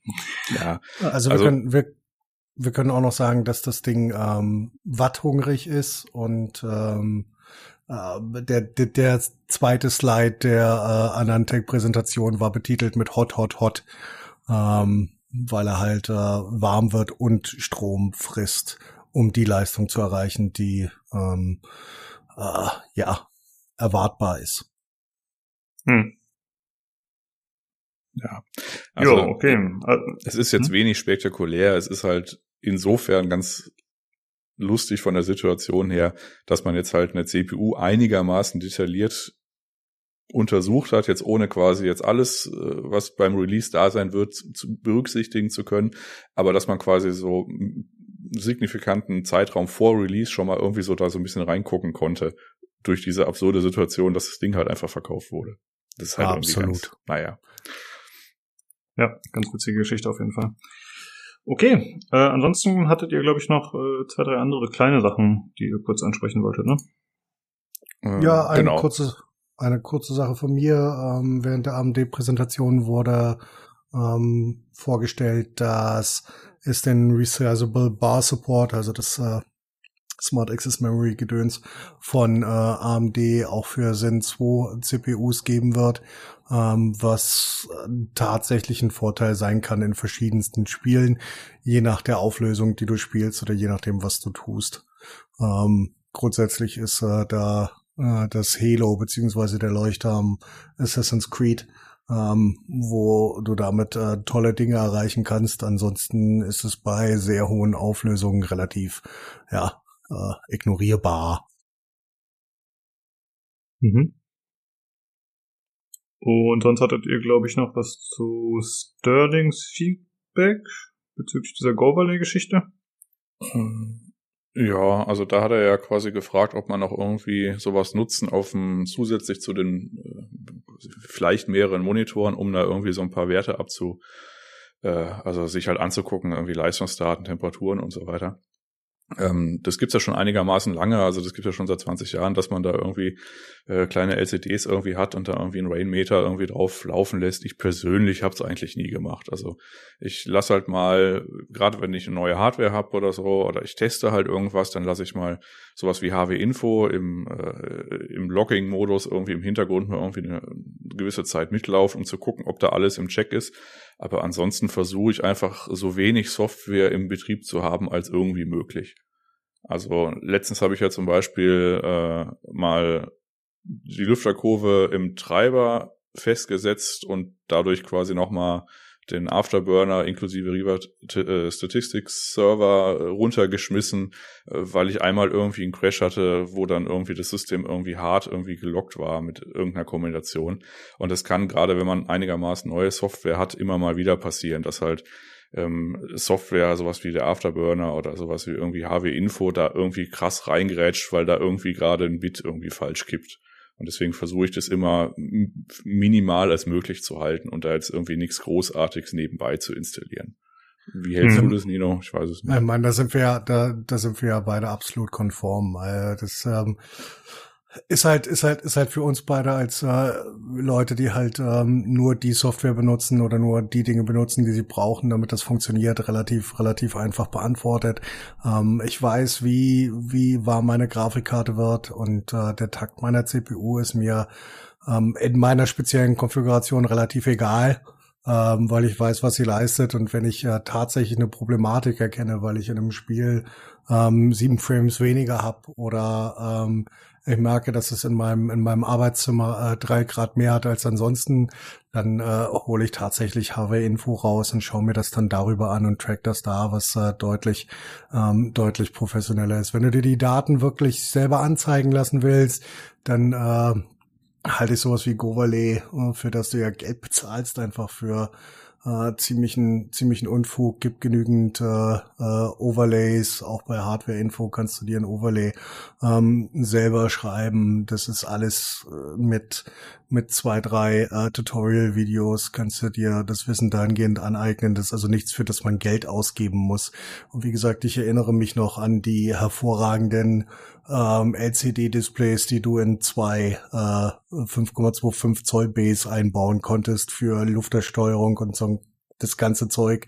Ähm, ich glaube halt, dass man, wenn man seinen Rechner adäquat einstellt und weiß, was er leisten soll und was er leisten kann, braucht man diese, diese permanente Überwachung eigentlich nicht. Weil am Ende sagst du dir auch nur, dass irgendwas nicht funktioniert. Und das wirst du entweder merken oder äh, es gibt halt keine Dysfunktion. Hm, okay. Ja, wir hatten das auch schon aufgegriffen im regulären Teil und wir haben da jetzt auch nicht wirklich den Mehrwert gesehen, wobei ihr das natürlich jetzt explizit aus dieser Hardware-Überwachungsecke gesehen habt. Äh, ich dachte, man kann es ja für andere Dinge nutzen, aber wir haben jetzt auch gesagt, nee, wir sehen jetzt nicht, warum man so ein extra Bildschirm noch haben sollte. Nice to have, aber brauchen nicht wirklich. Ja. ja, aber das, sag, das sagen wir halt auch mit unseren äh, Mehrbildschirm-Konfigurationen, weißt du? Das ähm, darfst du mal nicht vergessen, ja. dass, dass ich vor drei, drei Monitoren sitze und mir denke, okay, wenn ich irgendwas wissen will, dann schiebe ich es halt auf den oder auf den. wenn ich was wissen will, kaufe ich mir vierten. ja, ja gut, so. ja, das stimmt natürlich. Je nachdem, wie man da ausgerüstet und wie viel Platz man hat, gibt das vielleicht nochmal mehr Sinn oder weniger. Ja. ja. Also gerade wenn man den äh, PC neben sich stehen hat und da mit dem Fenster mal reingucken kann, dann ist eigentlich schon alles safe. Dann kann man ja gucken, ob da irgendwelche, ob es da halt äh, das Wasser sich bewegt oder sich die Lüfter drehen. Also ich hatte es halt tatsächlich einmal, wo ich gemerkt habe, als ich dann so ein Overlay angeschaltet habe, hm, die CPU-Lüfter dreht sich nicht, weil irgendwie das im BIOS mal sich verschluckt hat.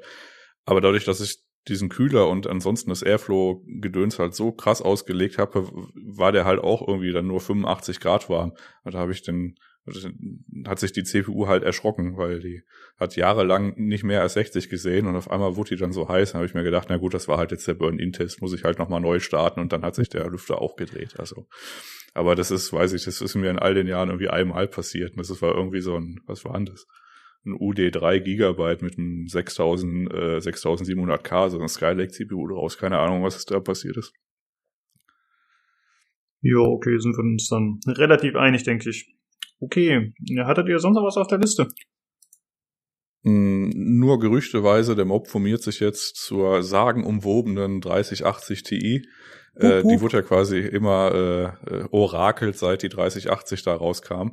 Und äh, jetzt scheint es Variante 1 gewesen zu sein, also beziehungsweise aktuelle äh, Kenntnislage der Gerüchteküche ist. Und Variante 1 ist nämlich das Speicherinterface von der 3090, aber man lässt halt die hinteren Chips weg. Und dann hätte man quasi eine 3080 Ti mit 12 Gigabyte VRAM. Wenn das so stimmen sollte, dann verstehe ich es ehrlich gesagt nicht, weil dieser Grafikchip, also dieser GA 102, der ist eh schon knapp. Also das ist ja äh, der, der äh, in der 3080 und 3090 in einer unterschiedlichen Ausprägung ist, aber der grundsätzliche Chip ist erstmal gleich. Also das, ist das große Ding. Und mal davon abgesehen, dass es ja schon im Bulk an irgendwelche Miner verkauft wurde und auch irgendwie im Einzelhandel irgendwie ums Verrecken nicht zu bekommen ist, da jetzt nochmal ein Produkt auf Basis der, des gleichen Chips zu releasen, der eh nicht verfügbar ist, das, also das verstehe ich nicht. Aber gut. Hm. Ja, okay, mal schauen. Dann müssen wir halt mal abwarten und gucken, ja, was an den Gerüchten dran ist. Genau. Du hattest ja eigentlich letzte Woche schon so ein bisschen überlegt, dass das eventuell eine Maßnahme wäre, glaube ich, die sie ergreifen, ne? Oder als wir über die 3060 gesprochen hatten zumindest. Ja. ja. Ja, gut. Dann äh, wie immer danke, Jungs. Und ich würde sagen, dann sprechen wir uns nächste Woche wieder zum Hardware-Teil. Haut rein. Tschüssi. Reingehauen.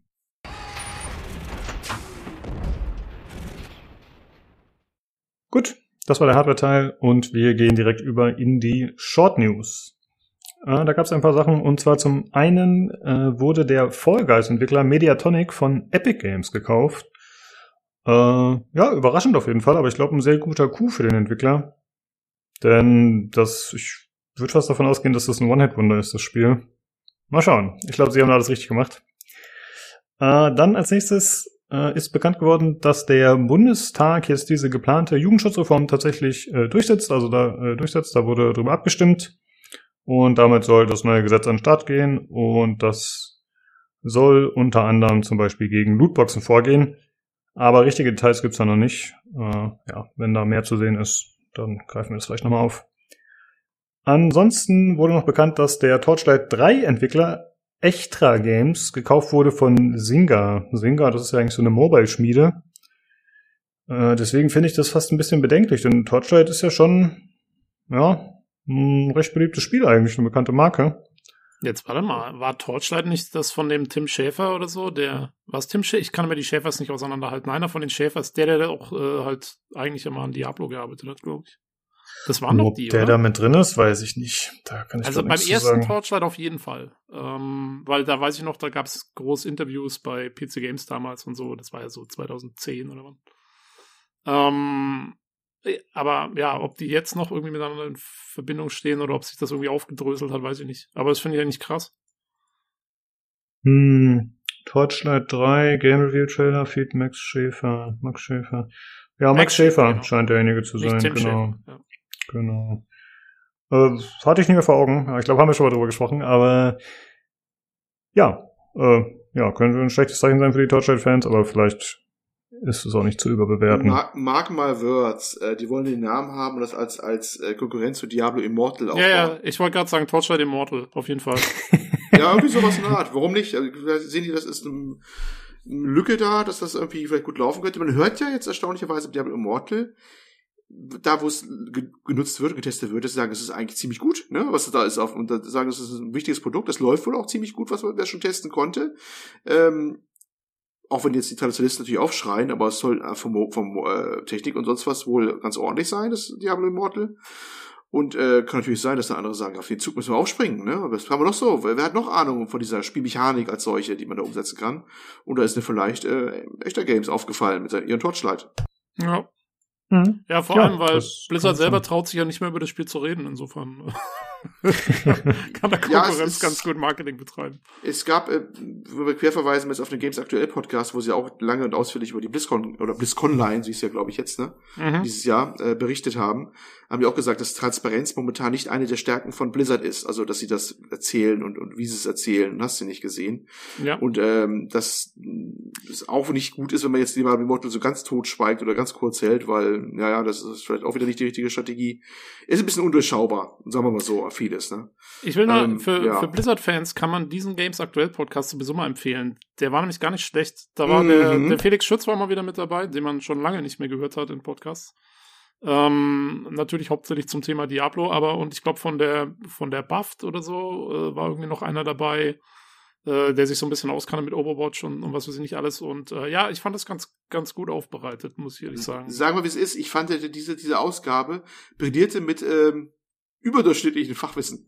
Dieses ja, Mal ja, fand ich. nee, weil der, der, das war, du hast gemerkt, dass da welche am- alten Hasen am Start waren. Und ich fand, ich, also, ich, ich will jetzt nichts, soll jetzt keine, keine Einzelkritik werden, ich will jetzt keine, auch nichts gegen die Neuen sagen, aber man hat schon gemerkt, jetzt waren die Leute da, die das schon länger machen und, und sehr viel Ahnung da haben. Es war eine sehr angenehme Folge, wenn auch technisch wieder mal ein bisschen unterirdisch stellenweise wieder mit ihren einzelnen Ja, oder gut. nicht drauf eingehen, aber, Ja. aber von den Leuten her sehr schön gewesen. Die Folge kann ich echt empfehlen.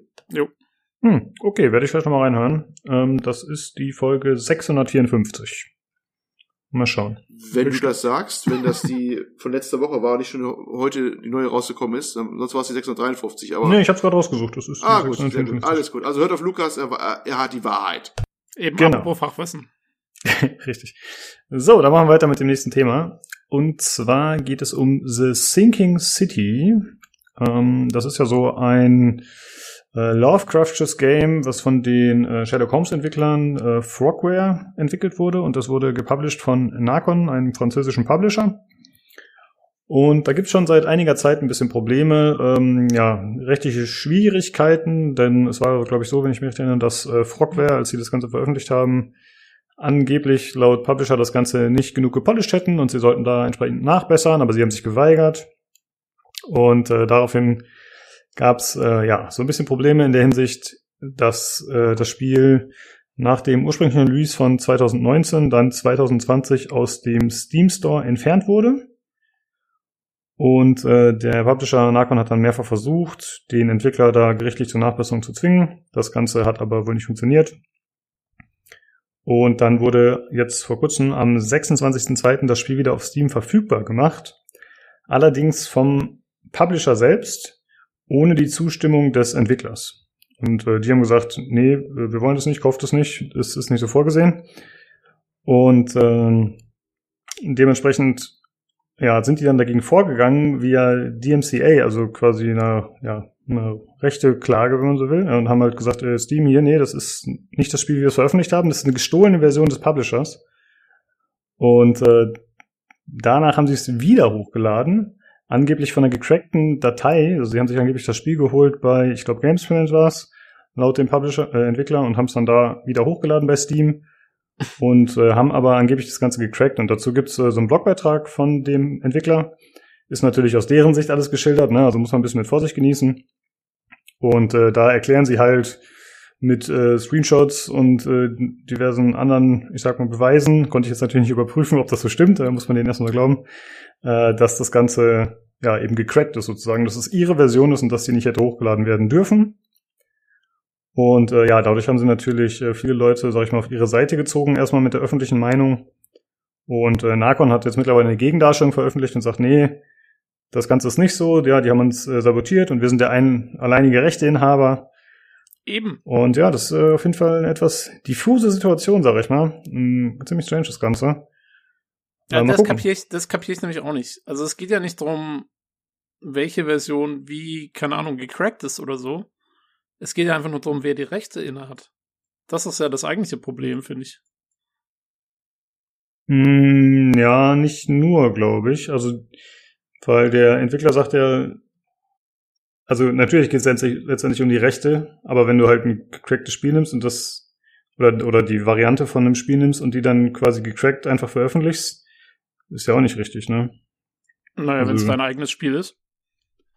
Es geht, ja. also meiner Meinung nach geht es da wirklich darum, wer, wer hat die Rechte daran, das Spiel sozusagen zu veröffentlichen. Ja, da gehen um, die Meinungen, glaube ich, auch ein bisschen auseinander, tatsächlich.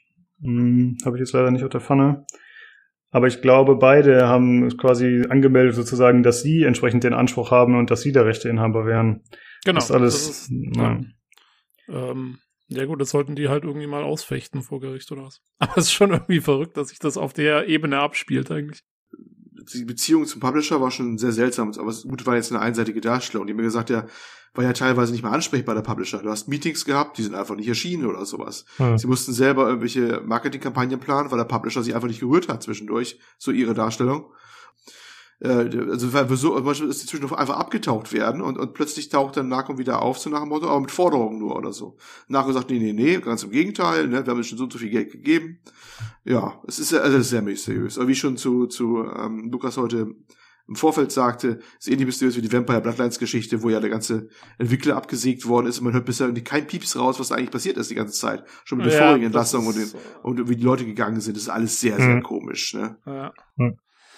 Ja, nee, aber also mich wundert es trotzdem, weil ähm, ich meine, weißt du, selbst wenn es da irgendwie Schwierigkeiten gibt und so weiter und so fort, ja, ich meine, das Spiel, wenn es mal draußen ist, dann hat doch eigentlich normalerweise keiner was davon, das jetzt wieder offline zu nehmen oder so. Ich verstehe das nicht. Diese, weißt du, selbst wenn, wenn die Geschäftsbeziehung irgendwie voll im Eimer ist und du kannst dich nicht mehr ordentlich vertragen, am Schluss kriegen doch immer noch beide Kohle bei raus. Ja, ich glaube aber, das dass, ist die Frage. Die, äh, verkaufen die Sinking City nicht mittlerweile sogar auf eine eigene Webseite? Oh, das weiß ich gar nicht. Das würde dann schon mehr erklären. Das wäre ja nochmal schlimmer. Weil ich glaube, dass sie ähm, gesagt haben, auch die nächsten Spiele wollen sie selber verkaufen oder vertreiben. Das haben sie auch in einem GameStar-Interview gesagt dann. Ne? Und ich glaube, es geht eher darum, dass sie deswegen die anderen wegklagen, weil sie ihre eigene Version online haben. Aber das wird über viele Artikel nicht erwähnt. Okay, also du kannst es einmal vom Entwickler über deren Website kaufen und einmal über Steam vom Publisher, so ungefähr. Das ist natürlich total bescheuert. Die offizielle Version bekommst du nur auf Games Planet. So sieht's aus. Auf, aus dem Frogware okay. Store quasi raus. Die wollen da nicht, haben dass die das auf, auf die, also die genau. Version bei Steam ist die von Nacon. Die Version ja. auf Games Planet ist deren Version. Es gibt Alter, Versionen von den Dingen im Umlauf mittlerweile. Shit, ey. Das ist echt, das ist echt bitter. Und deswegen mhm. klagen die auch, weil die wollen ihre eigene Version, also die verkaufen können. Okay. Wenn sie auf Steam natürlich ist, dann können sie ihre eigene wohl nicht platzieren und haben sie natürlich Umsatzeinbußen, weil Narcon die verkauft und dieses Geld sehen sie nicht von denen. Ja, ja, ja, ist schon klar. Da macht Sinn. Nee, das macht dann, das macht jetzt Sinn, ja. Aber es ist trotzdem, es ist ja total weird, dass äh, quasi zwei Firmen unabhängig voneinander das gleiche Produkt anbieten. Ja, ist also noch wilder als, als vermutet sogar noch, ne, wenn du überlegst. Das ist was Ja. für zwei. Du hast eine gecrackte Version auf Steam gehabt zumindest von Narcon und eine offizielle auf anderen Plattformen. Also wer auch immer da recht kriegt, der darf ganz schön Kohle an den anderen blechen am Schluss, dann könnte ich mir vorstellen. Äh, das Kuriose ist nur, dass äh, ähm, der Entwickler ja schon mal über Kreuz mit dem Publisher lag. Also es, die, die haben gesagt gehabt, sie hatten eigentlich finanziell überhaupt keinen Stress, auch während der ganzen Ärger nicht mit Narcon, weil ihre Verkauf, Verkäufe aus Sherlock Holmes sehr gut waren, sagen sie aus der ganzen Serie. Ne? Also Mhm. die im Gegensatz zu anderen Entwicklern haben die die überhaupt keinen Stress gehabt, also sind ja gleich pleite, wenn ein Nachfolgeprojekt nicht, nicht funktioniert. Hier konnten sie relativ, relativ gelassen rangehen. Hat sie nur geärgert, weil sehr viel Unruhe im Team entstanden ist und die Leute, die auf dem Flur getuschelt haben, haben sie buchstäblich erzählt, sowas in der Art, ne? Aber, aber finanziell me- meinten sie angeblich zumindest, wären sie nie in einer bedrohlichen Situation gewesen, bis zu einem Zeitpunkt, da wurde es dann ein bisschen unangenehmer. Da haben sie die mit ihren vorigen Publisher auch überworfen und das ist äh, Focus. Okay. Und die haben Sherlock Holmes äh, vertrieben gehabt. Da lief der Vertrag aus, den wollten sie aber auch nicht mehr, nicht mehr verlängern. Und Focus hat, den- hat die Lizenz nicht zurückgegeben. Mhm. Hm, Also alles nicht. seltsam. Die, die haben, haben sich mit allen Publishern dann Ja, angelegt. ja, gehabt. also ganz ehrlich, ich meine, wenn du dich da mit, mit zwei Publishern und mehr dann auf einmal irgendwie äh, überwirfst, das spricht auch nicht gerade für das Geschäftsgebaren in dem Entwicklerteam. Weil ich meine, also Focus macht ja wirklich mit vielen Entwicklerteams Sachen und äh, da hörst du Ja, jetzt auch nicht jeden Tag, dass da was passiert. Ne? Der macht mich, der macht mich stutzig, dass sie es geschafft haben, sich mit zwei gleichzeitig anzulegen. Also das ist komisch, Ja. finde ich. Sehr eigenartig auf jeden Fall. Ich bin mal gespannt, was da noch bei rauskommt, äh, inwieweit da noch ja, mehr enthüllt wird. Aber wie gesagt, es ist, also äh, wir verlinken natürlich äh, die Quellen und die jeweiligen Blogposts, aber ich würde es mit Vorsicht genießen, weil es halt eher so eine Schlammschacht ist aktuell und natürlich jeder sich im besten Licht darstellen will und da ist es natürlich erstmal schwierig rauszufinden, was da wirklich genau passiert ist und wer da recht hat. Sehr komische Situation auf jeden Fall. Okay, dann würde ich sagen, machen wir weiter mit dem nächsten Thema. Und zwar wurde ein neues Spiel vorgestellt namens Aliens Fireteam. Äh, ja, Spiel, wie der Name schon sagt, im Aliens-Universum. Das ist ein äh, Co-op Third-Person-Shooter für drei Spieler. Äh, das spielt äh, 2022 die Kampagne, also es ist 23 Jahre nach der Alien-Trilogie angesiedelt.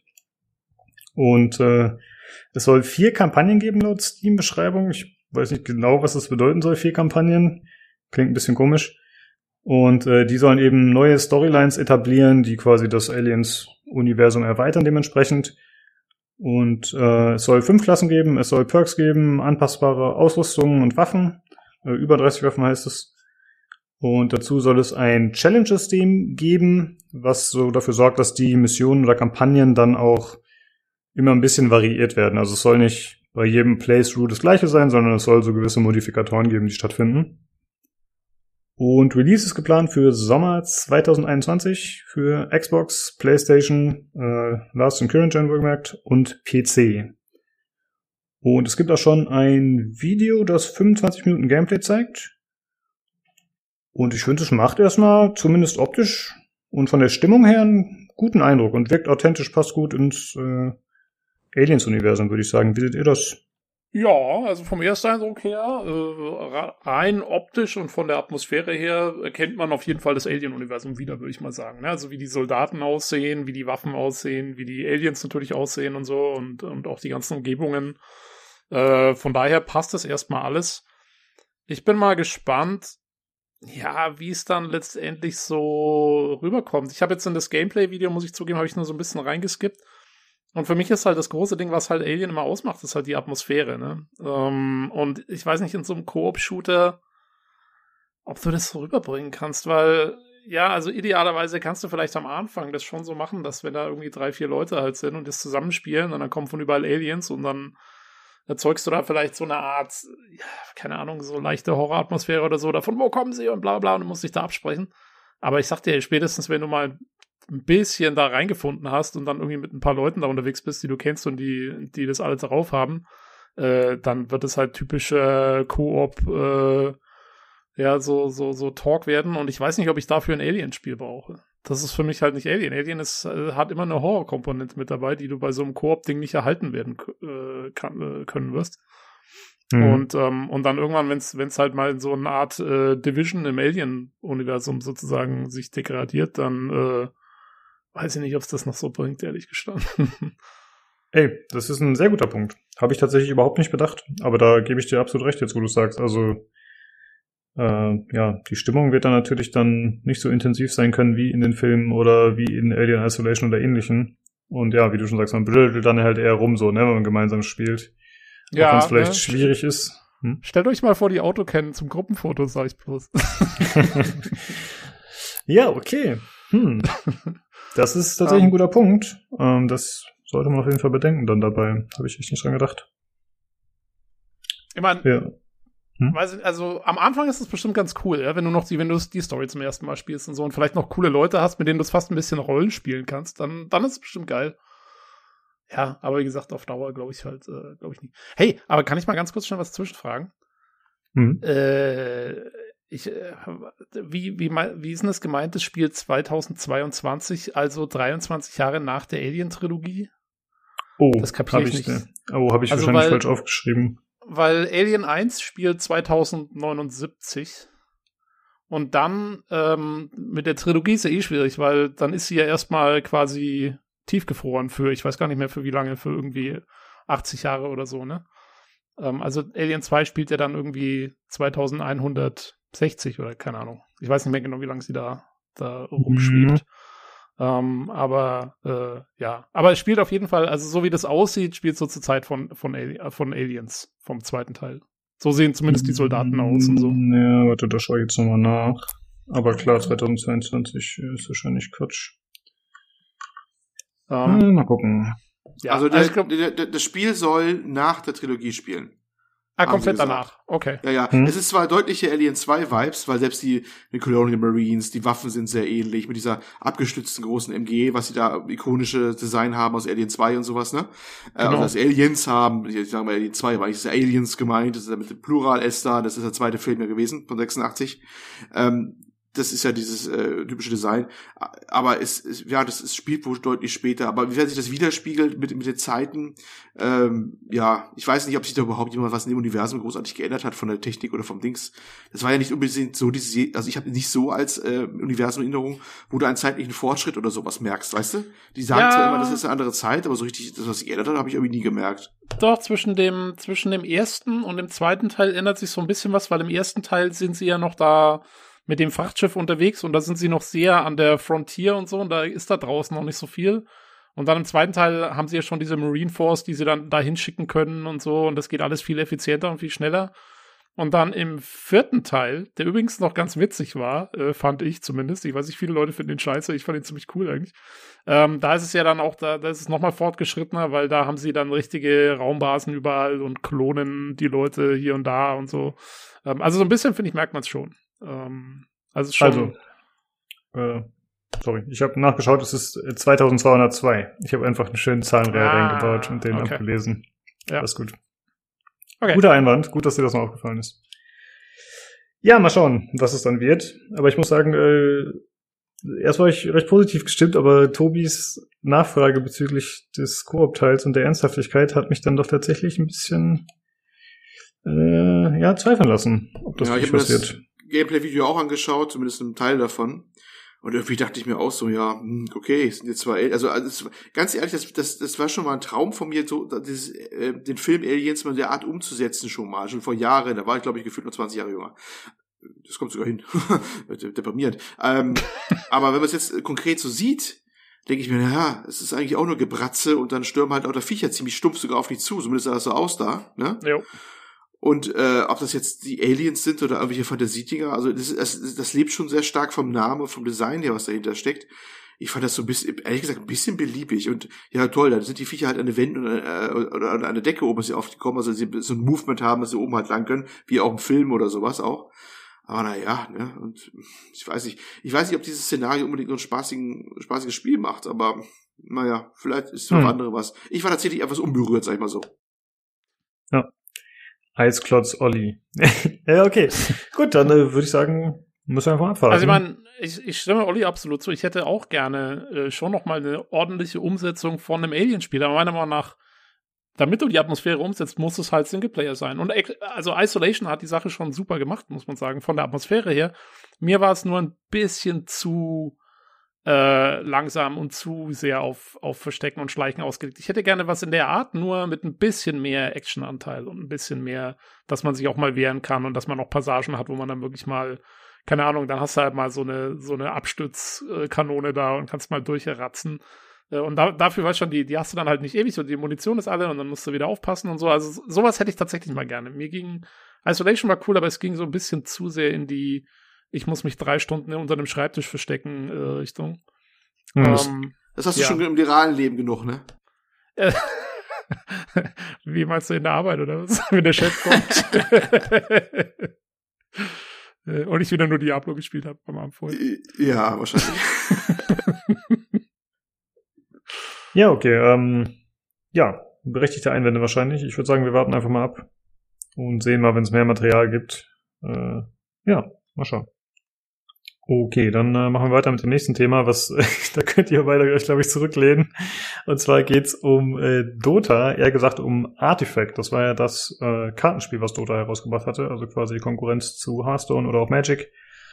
Und äh, das Ganze war ja ein äh, Buy-to-Play-Modell. Äh, Jetzt wird das Ganze umgestellt auf Free-to-Play, aber gleichzeitig wird auch die Entwicklung eingestellt. Also das ist etwas äh, das ist komische Kombination. Und zwar ähm, erinnert die Geschichte des Spiels ein bisschen an Anthem, wenn es natürlich auch nicht die, den gleichen, sag ich mal, Produktionswert eines Anthems hat, aber sie haben ja äh, ja da schon einiges äh, sich vorgenommen damals und dann haben sie das Spiel veröffentlicht und es fiel eigentlich direkt in ein tiefes Loch. Die Spielerzahlen sind sehr schnell zurückgegangen und dann innerhalb kürzester Zeit äh, fanden sich auch kaum noch Leute, mit denen gespielt werden konnte. Und ich glaube, das Problem war einfach, dass sie es eben als Spiel für ja, einen Kaufpreis von 20 Euro veröffentlicht haben. Und zugleich gab es auch ein etwas umstrittenes äh, Kartenmodell, glaube ich, dass man da irgendwie noch Karten kaufen konnte oder freischalten musste. Oder ich weiß nicht mehr genau, wie das war. Ähm, ja, aber es stand von Anfang an nicht auf einem guten Fuß. Das erschien 2018 und dann äh, wurde vor etwa einem Jahr entschieden, dass das Ganze äh, ja überarbeitet wird, umfangreich und dann eben als Artifact 2.0 äh, kommt. Ja, also da ist die Erinnerung an Ansem. Und äh, die Beta wurde eigentlich gelobt, die da jetzt aktuell lief, aber die Spielerzahlen sind trotzdem nicht gestiegen und deswegen hat sich Valve jetzt mehr oder weniger entschieden, den Stecker zu ziehen, wobei das halt so ein bisschen, ja, unentschlossen klingt, da sie halt zum einen gesagt haben, okay, wir machen da jetzt keine Updates mehr, aber gleichzeitig bringen wir diese Beta-Variante, die wir jetzt entwickelt hatten, trotzdem auf den Markt. Und nicht nur für die Leute, die es damals gekauft haben, sondern auch als Free-to-Play-Variante. Und das teilt sich dann dementsprechend auf, dass es einmal die Classic-Variante gibt. Das ist äh, für die Leute, die das Spiel damals gekauft haben. Die haben den Vorteil, wenn sie es jetzt weiterspielen, dann können sie äh, ja Karten erspielen, die marktfähig sind, also die man auf dem Steam Marketplace verkaufen kann. Und äh, ja, generell können sie halt diese Karten äh, bekommen. Und andere Spieler, die jetzt neu dazukommen, die diese komplette Free-to-Play-Variante spielen, das ist die sogenannte Foundry-Version, die haben eben nicht die Möglichkeit, ja, Karten dann auf dem Markt zu handeln. Aber es sollen eben, wie gesagt, auch keine Updates mehr folgen und das Spiel soll zumindest bis auf die Präsentation komplett fertig sein. Also es hieß ein bisschen Artwork ist äh, nicht ganz fertig und ein bisschen Polish fehlt. Aber ich finde, das wirkt so, ja, so halbgar, dass man einerseits sagt, okay, wir machen jetzt nichts mehr, aber hier spielt's doch einfach. Und ich frage mich, ob die vielleicht äh, sich erstmal gedacht haben, okay, wir versuchen das erstmal und wenn die Leute das jetzt tatsächlich wieder ernsthaft spielen und wenn Free-to-Play auf einmal die Änderung bringt, die vielleicht gewünscht ist oder die mehr Spielerzahlen bringt, dass sie sich dann entscheiden, doch wieder daran weiterzuarbeiten. Ganz komisch. Ja, das kann sein. Und ich denke auch, ähm, ich meine, die haben es halt mal verkauft, ne, das Spiel. Und ähm, Und ich denke, dass sie auch sagen, gut, ich meine, also wenn wir es jetzt einfach komplett rausnehmen und gar nichts mehr anbieten, dann äh, kriegen wir noch mal einen Shitstorm von den Leuten, die es damals gekauft haben und so. Ähm, und im Grunde kostet es Valve ja dann nicht so viel, das jetzt einfach mal so laufen zu lassen. Ich meine, die Serverkosten werden minimal sein, wenn das eh nicht viele Leute spielen. Und, ähm, und auf die Art, weißt du, kann, kann wenigstens keiner sagen, oh, wir haben das damals gekauft und jetzt zwei Jahre später ist es wieder weg oder so. Ähm, weil die Leute können es ja noch spielen. Das ist halt nur in einem beschissenen Zustand. ja, richtig. Ja, ich fand äh, den Schritt ganz gut, dass sie zumindest sagen, okay, die Leute, die es damals gekauft haben, haben noch diesen theoretischen Vorteil, dass sie Karten auf dem Markt handeln können. Das Wovon Steam natürlich auch wieder abgreift. Ne? Äh, das auf jeden Fall. Und man muss natürlich auch sagen, okay, bei dem Spiel, was mehr oder weniger tot ist, wie sehr kannst du da mit den Karten handeln? Keine Ahnung, das steht natürlich zur Debatte. Aber ja. ich finde, es ist eine ganz gute Idee. Ja. Ja, ja. Es, es, klingt so nach dem Easy Way Out halt so. Ja, das auf jeden Fall. Und ich hatte überlegt, also ich habe das gelesen und dachte, ach okay, cool, dann kann ich ja nicht mal reinspielen, denn mich hatte damals das Modell, wie es verkauft wurde, abgeschreckt. Und äh, dann habe ich aber gelesen, nee, es gibt keine Gameplay-Updates mehr. Und ich finde, das macht es so unattraktiv. Also warum sollte ich ein Online-Spiel spielen, was ja eigentlich immer davon lebt, dass es ein stetiger Wandel ist, eine Erweiterung, Anpassung, wenn das alles nicht mehr stattfindet, dann finde ich das sehr unattraktiv und auch ein bisschen demotivierend. Also ja, vor, vor allem wenn du Alternativen hast wie keine Ahnung Hearth, Hearthstone, nee, heißt das ja, Hearthstone, doch. ja, hm. Hearthstone oder oder Gwent oder was auch immer. Ähm, wenn du wenn du solche Alternativen halt hast, was was willst du dann da mit Artefakt anfangen? Außer du bist jetzt der ultimative Dota-Fan oder so. Ja, also soweit ich noch mitbekommen, man hat das Spiel schon viele einzigartige Mechaniken. Aber okay. genau, also äh, trotzdem ist natürlich so, wenn da sich gar nichts mehr ändert, das ist irgendwie schon komisch. Ja, strange auf jeden Fall, aber wenn ihr wollt, könnt ihr mal einen Blick reinwerfen. Artifact ab jetzt spielbar. Halbfertig. ähm, ansonsten wollte ich noch gerne eine andere Sache kurz erwähnen. Das ist schon ein bisschen länger her, aber das passt jetzt gerade in den Kontext. Und zwar wird ein äh, Dota-Anime-Serie auf Netflix veröffentlicht namens Dota Dragon's Blood und die kommt ab dem 25.03.2021 und da wird es äh, unter anderem um den Titelhelden gehen, den Dragon Knight Davian und außerdem kommen noch diverse andere Charaktere vor. Was genau passieren wird, weiß man noch nicht. Mich interessiert es ehrlich gesagt nicht so, obwohl ich ja großer Dota-Fan bin. Aber Anime ist bei mir meist ein bisschen schwierig. Naja, mal gucken. Gut, das war's dazu und das waren dann auch schon die News. Ähm, ja, diesmal kommen wir relativ schnell voran heute, ne? Relativ wenig themenmäßig. Jo, ja, äh, ja. ja hm? Äh, ich sag, kann ja auch mal passieren. Kann ja auch mal sein. Ja, das stimmt. Äh, gut, dann kommen wir noch zum Hauptteil und zwar zu meinem Review zu Curse of the Dead Gods.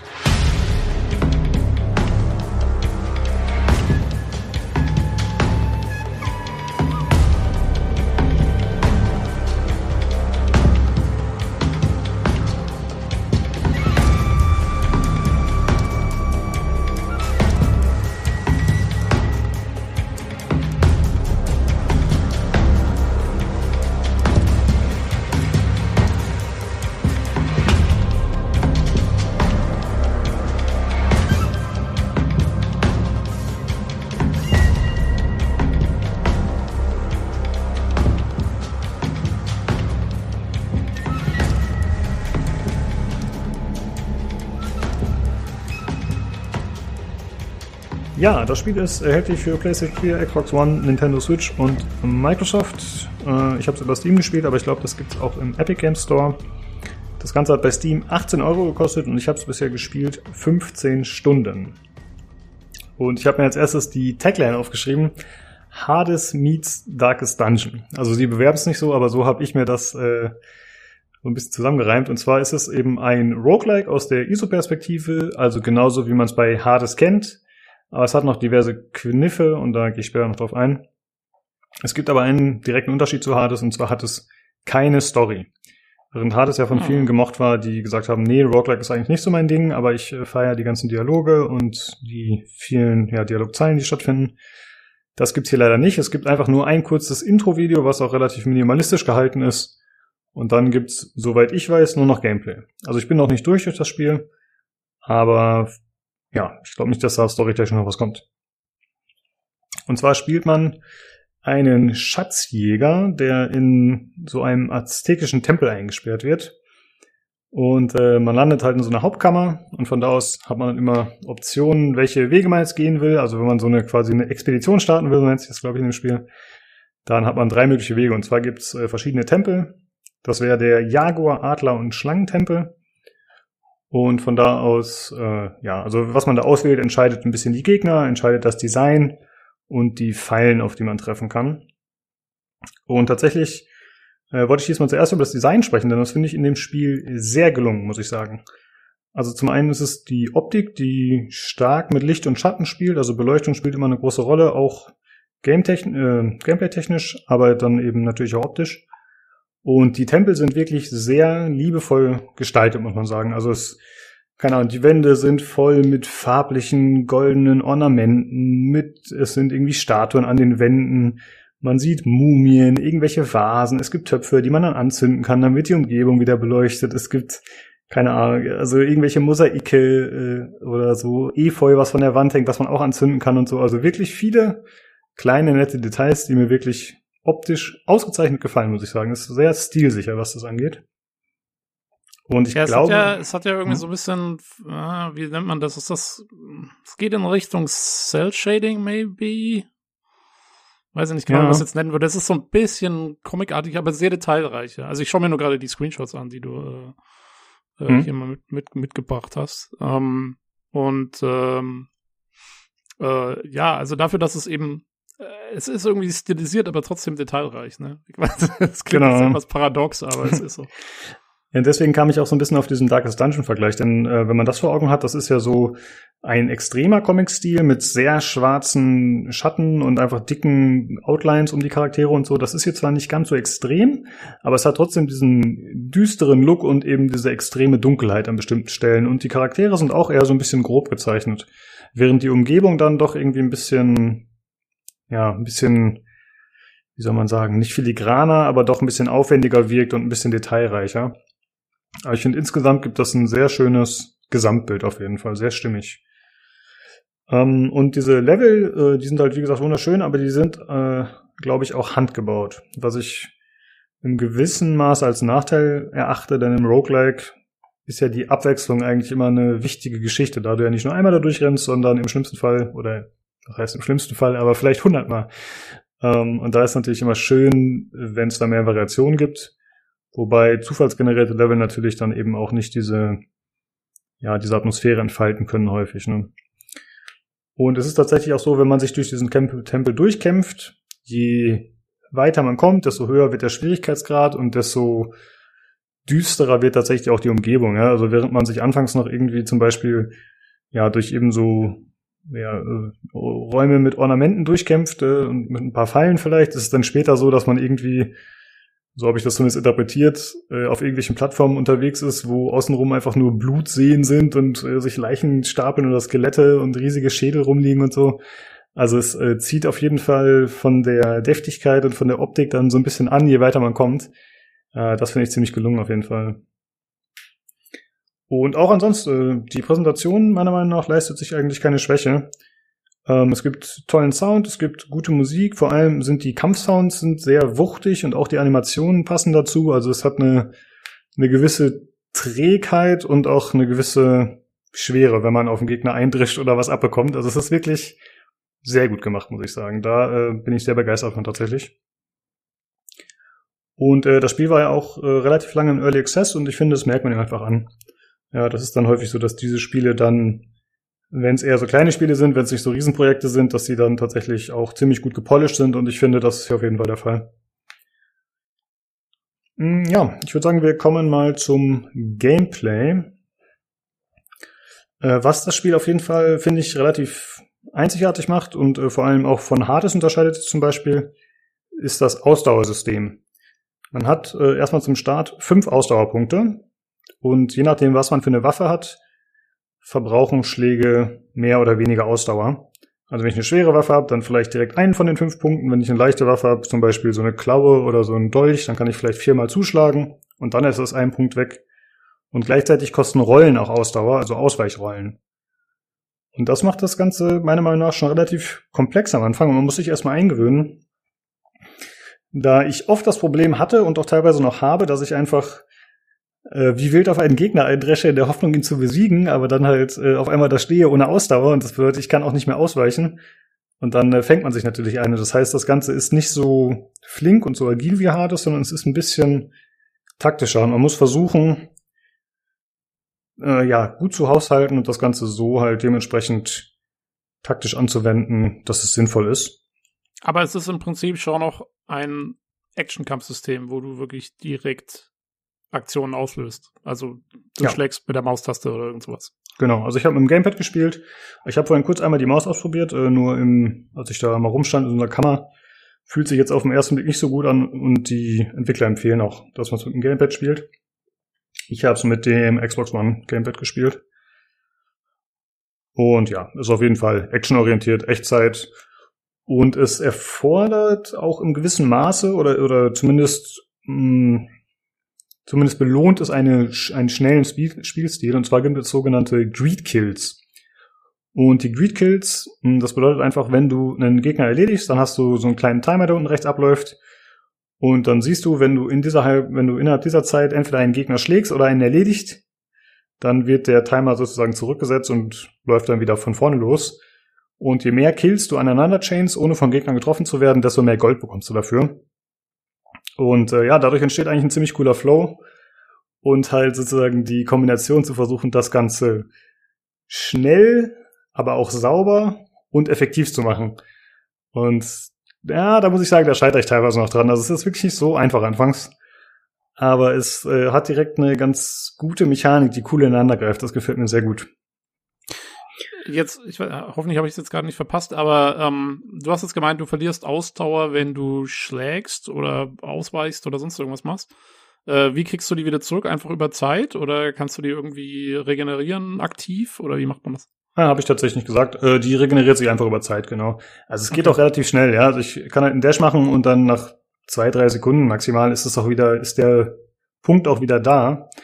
Nur, äh, ja, wenn du halt auf Gegner einschlägst, dann, und je nachdem, wie viel AP die haben, also es gibt halt auch Bosse, die halten dann mehr aus und Elite-Gegner und so, und dann geht's natürlich schon mal schnell, wenn du äh, ja unvorsichtig spielst, dass du dir trotzdem was einfängst. Und teilweise haben die Gegner auch einfach extrem lange Angriffsdistanzen. Also es gibt halt so, ja, was ist das? Äh, Die sind so Golems oder sowas, würde ich fast mal sagen, mit so riesigen Hämmern, die natürlich auch dementsprechend Reichweite haben und Angriffsmuster und äh, Attacken aneinander rein oder halt äh, so Harpien-Gegner, die auf einen zufliegen, so Jaguare, die einen anspringen. Und da gibt's auf jeden Fall äh, ganz cool designte Gegner, die gut ins Setting passen und die haben auch entsprechend Distanzen, die sie zurücklegen oder halt Angriffsmuster, die nicht nur aus einem einzelnen Schlag bestehen. Das Coole ist, dass sie sich ziemlich gut ankündigen eigentlich. Also es ist schon ganz gut lesbar, wann ein Gegner dich angreifen wird. Da gibt's halt so ein Aufblitzen sozusagen. Das heißt, du könntest in dem Moment auch parieren. Also es gibt Schilde, mit denen man dann halt Angriffe auch abwehren kann. Nur im Eifer des Gefechts, wenn halt irgendwie fünf bis sieben Gegner auf dich zustürmen oder so, dann kann das halt auch schon ein bisschen schwieriger sein, das immer alles im Blick zu behalten. Aber es ist einfach äh, cool gemacht. Ich bin sehr begeistert bisher. Und äh, was ein wichtiges Feature ist bei dem Ganzen, ist die Fackel, die man immer dabei hat als Spieler. Also man hat äh, zum einen hat man drei Waffen dabei, also eine Hauptwaffe, also Mainhand, eine Offhand, also Zweitwaffe und dann noch eine große Zweihandwaffe. Und äh, es ist dann so, dass man zugleich noch die Fackel hat, die hat man immer dabei und die ist auch unendlich verfügbar, also die brennt jetzt nicht irgendwann ab oder so. Und die Fackel hat äh, mehrere Effekte.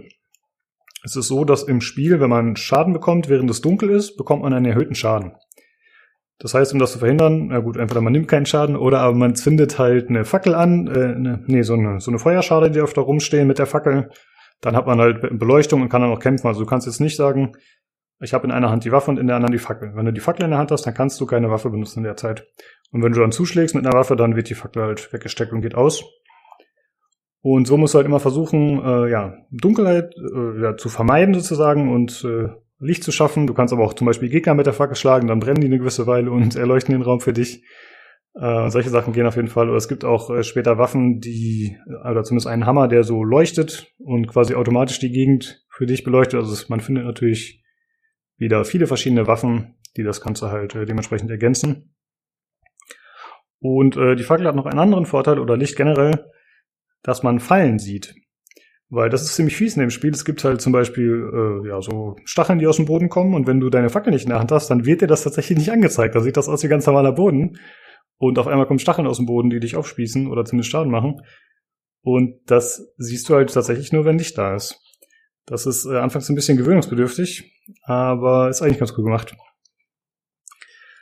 Und äh, ein weiteres wichtiges Feature ist, ähm, also normalerweise man kämpft sich halt von Raum zu Raum, wie das halt zum Beispiel in Hades auch ist. Und du hast halt immer so eine Map angezeigt, wo du, wo dir so zwei, drei Routen zur Auswahl stehen. Und dann musst du halt den nächsten Raum auswählen. Also da gibt's auswählen, da gibt's halt verschiedene Belohnungen, die du bekommen kannst. Zum Beispiel kannst du Gold bekommen, du kannst neue Waffen bekommen, Waffen-Upgrades, Relikte oder Stats erhöhen, gewisse Sachen halt. Und äh, da wählst du halt immer aus, welchen Raum du als nächstes wählen willst.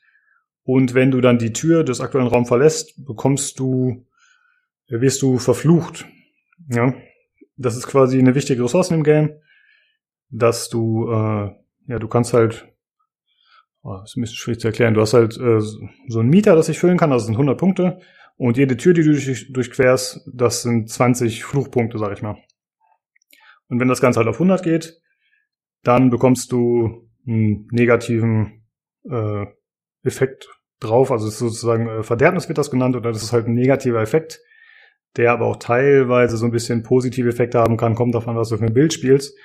Und da hatte ich auch wieder diese Erinnerung an Darkest Dungeon. Das ist halt zum einen das Licht auch wieder eine Ressource ist und zum anderen, dass eben auch dieser Wahnsinn mit da reinspielt. Und du kannst halt äh, quasi fünfmal diese Verderbnis anhäufen, also insgesamt 500 Punkte sozusagen, und das wird dann natürlich immer schlimmer, was da für Effekte aufeinander einprasseln. Es kann zum Beispiel auch cool sein, also was wäre denn mal ein negativer Effekt? Äh, zum Beispiel, wenn du eine Rolle machst, äh, machst du Fackeln aus in der Nähe automatisch oder Lichtquellen. Was halt erstmal negativ sein kann, aber es ist halt auch immer die Option, dass es sich in ein Positives umwandelt, wenn du dann zum Beispiel eine Waffe hast, die in Dunkelheit 20% mehr Schaden macht. Und dann ist es halt wie immer bei Roguelikes, ne? Dann hast du halt entweder gerade den overpowerten Bild und alles läuft super, oder du hast halt ein bisschen Pech und eine schlechte Kombination und mit der kannst du dann nicht so viel anfangen. Ähm, Ja. und wie ist das? Also du sagst, also gehen die auch irgendwann wieder weg oder sind die dann so lange da, bis du stirbst? Ah, gute Frage. Ähm, man kann sie tatsächlich aufheben. Und zwar, wenn man einen der Bosse besiegt. Also es gibt äh, diese Tempel sind halt mehrstufig aufgebaut und es gibt immer mehrere Bosse, die man trifft. Zwangsläufig, also an denen kommt man noch nicht vorbei. Und wenn man den besiegt, dann wird eine Verderbnis aufgehoben von den maximal fünf. Und du hast halt auch immer die Möglichkeit, dass du äh, Relikte oder Waffen, also Relikte sind quasi so wie die Charms in Diablo, hatten wir letztens drüber gesprochen, also quasi einfach so Dinger, die du ausrüsten kannst und davon kannst du bis zu fünf Stück, glaube ich, haben. Und die geben dir halt Boni verschiedener Art. Und wenn du sagst, okay, dieses Relikt oder diese Waffe interessiert mich nicht, weil ich habe eine bessere oder das passt nicht zu meinem Spielstil, dann kannst du die Sachen opfern an die Götter. Und es kann verschiedene Dinge bringen. Also entweder kann es Geld bringen, es kann dir Stats bringen, es kann dich heilen oder es kann eben auch dafür sorgen, dass dein Fluch ein bisschen reduziert wird. Und äh, das kann dann auch dazu führen, dass du eben so eine Verderbnis komplett aufheben kannst, wenn es dementsprechend eine starke Waffe ist. Also muss halt eine seltene Waffe sein. Aber das geht prinzipiell auch, genau. Also, ähm, aber der, diese Verfluchung sozusagen, die du da kriegst, äh, die geht immer nur hoch. Also es ist nicht so, dass du, dass die irgendwie von selber wieder runtergeht und solange du keine, diese Verderbnisschwelle noch nicht überschritten hast, kriegst du dann auch keine oder so. Du kommst da eigentlich nicht drum rum, so wie es jetzt klingt, ne? Also, mm, ja, also äh, ich sag mal bei Default nicht, aber es gibt halt diverse Sachen, die dazu führen können, dass du es schaffen kannst. Also wieder einfach bestimmte Kombinationen. Es gibt zum Beispiel sowas, ähm, wenn, boah, wie war das denn? Wenn du mit einer bestimmten Waffe, wenn du die hast und damit einen Gegner tötest, dann wird ein Fluchpunkt sozusagen aufgehoben. Das mhm. setzt natürlich auch voraus, dass man gut spielt oder taktisch kluge Entscheidungen trifft, aber es gibt auf jeden Fall bestimmte Kombinationen, die dazu führen können, dass du das nicht mehr extrem erhöhst. Weil normalerweise, wie gesagt, nach jedem Raum plus 20 Fluch. Aber das kann man halt alles ein bisschen negieren, wenn man denn Glück hat und gut spielt. Das ist halt ein bisschen schwierig, aber ich habe es schon geschafft, zum dritten Boss zum Beispiel bekommen, was relativ weit oben ist, mit nur einer Verderbnis oder so. Also es ist schon möglich auf jeden Fall. Okay. Ja, das dazu. Genau, ich wollte noch kurz was zu den Hauptwerten erzählen. Es gibt äh, quasi drei Stats. Äh, zum einen Perception, also Wahrnehmung, das sorgt dafür, dass du mehr Gold bekommst. Äh, ja, Gold kriegst du halt davon, dass äh, du Gegner killst, äh, dass du bestimmte Challenges erfüllst. Oder es liegt halt einfach rum in den Dungeons. Dann äh, gibt es Dexterity, was einfach für Schaden steht. Und es gibt Constitution, was für HP steht, also Lebenspunkte. Und diese Werte kannst du auch an bestimmten Schreien entsprechend aufbessern. Das kannst du machen, indem du Gold dafür bezahlst oder aber indem du dich sozusagen verfluchen lässt. Also du hast halt auch immer die, die Option, ja, bin ich gierig und nehme quasi nochmal einen Bonus mit, aber riskiere damit, dass ich bald diese Verderbnispunkte wieder bekomme. Das ist halt immer so ein bisschen so ein, ja, Drahtseilakt, sag ich mal. Aber das ist eigentlich immer ganz cool. Ich finde, äh, das dieser Greed-Effekt, das gibt es zum Beispiel auch bei Dead Cells. Ich finde, das ist immer ganz gut, wenn das so mit eingebaut ist, dass der Spieler quasi verführt wird, zu sagen, okay, ich, ja, das nehme ich noch mit. Zumindest ist es bei mir immer so. Ich bin immer greedy. Es gibt wahrscheinlich auch Leute, die das eher ein bisschen sicherer spielen. Ähm, ja, das ist eigentlich schon so die Hauptmechanik des Spiels tatsächlich. Also es gibt, äh, wie gesagt, verschiedene Waffen. Da kann ich vielleicht noch kurz was zu sagen. Es gibt Peitschen, es gibt Hämmer, es gibt Speere, Bögen, Pistolen, Macheten, Dolche, Klauen, alles Mögliche. Also äh, sehr cool gemacht auf jeden Fall und die ganze Zeit ziemlich stimmig innerhalb der Welt und man kann sich das ganz gut vorstellen, dass das da so vorgekommen wäre und da reinpasst. Äh, habt ihr äh, dazu soweit noch eine Frage? Ich habe noch eine Frage zur Heilung oder zu den Hitpoints, weil äh, du hast gemeint, bei, bei Bossen kannst du dich irgendwie auch heilen. Äh, also du hast keine Selbstheilung über Zeit oder irgend sowas. Ähm, das musst du dann irgendwie so managen oder wie schaut's da aus? Um, ähm, da gibt's verschiedene Optionen wieder. Also es, es gibt keine direkte Selbstheilung, aber es gibt zum Beispiel Items oder Relikte, die dafür sorgen, dass wenn du eine Tür durchquerst, also wenn du einen Raum abgeschlossen hast, dass du plus acht Prozent deiner Max-HP wieder bekommst oder so. Also es variiert halt immer die Höhe, je nachdem, wie selten das Item ist, was du gefunden hast oder das Relikt. Und dann gibt's auch wieder die Option, dass du Waffen eben opferst und dann kriegst du dafür äh, wieder HP zurück. Oder aber es gibt auch die Sache, dass du manchmal an solche in so Kammern kommst, wo so ein Blutbrunnen sozusagen drin ist und wenn du da äh, wenn du da dich verfluchen lässt, dann bekommst du dementsprechend HP wieder. Also kann man so ein bisschen traden. Mhm. Und äh, das ist aber auch immer auf der Karte sichtbar, also ist eigentlich immer ganz gut einsehbar. Ähm, ich muss sagen, ich bin bisher HP-mäßig ganz gut klargekommen, aber es ist dann ja, manchmal wird man halt von den Gegnern irgendwie umzingelt. Und man kann, äh, manchmal wird man so ein bisschen eingekesselt, dann kommt man halt schon arg im Bedrängnis. Ansonsten gegen einzelne Gegner ist es eigentlich meistens nicht so ein Problem. Die Menge macht halt häufig. Außer bei den Bossen natürlich, die machen dementsprechend mehr Schaden. Ja. Okay. Jo. Das eigentlich dazu. Es gibt äh, noch so Challenge Runs, die stattfinden. Also wenn man, wenn man gestorben ist, startet man immer wieder in dieser Hauptkammer und von da aus kann man halt wieder die Wege auswählen, die man gehen will. Und da kann man auch so Challenge Runs auswählen. Die haben dann einfach bestimmte Modifikatoren. Also das ist erstmal ein ganz normaler Run.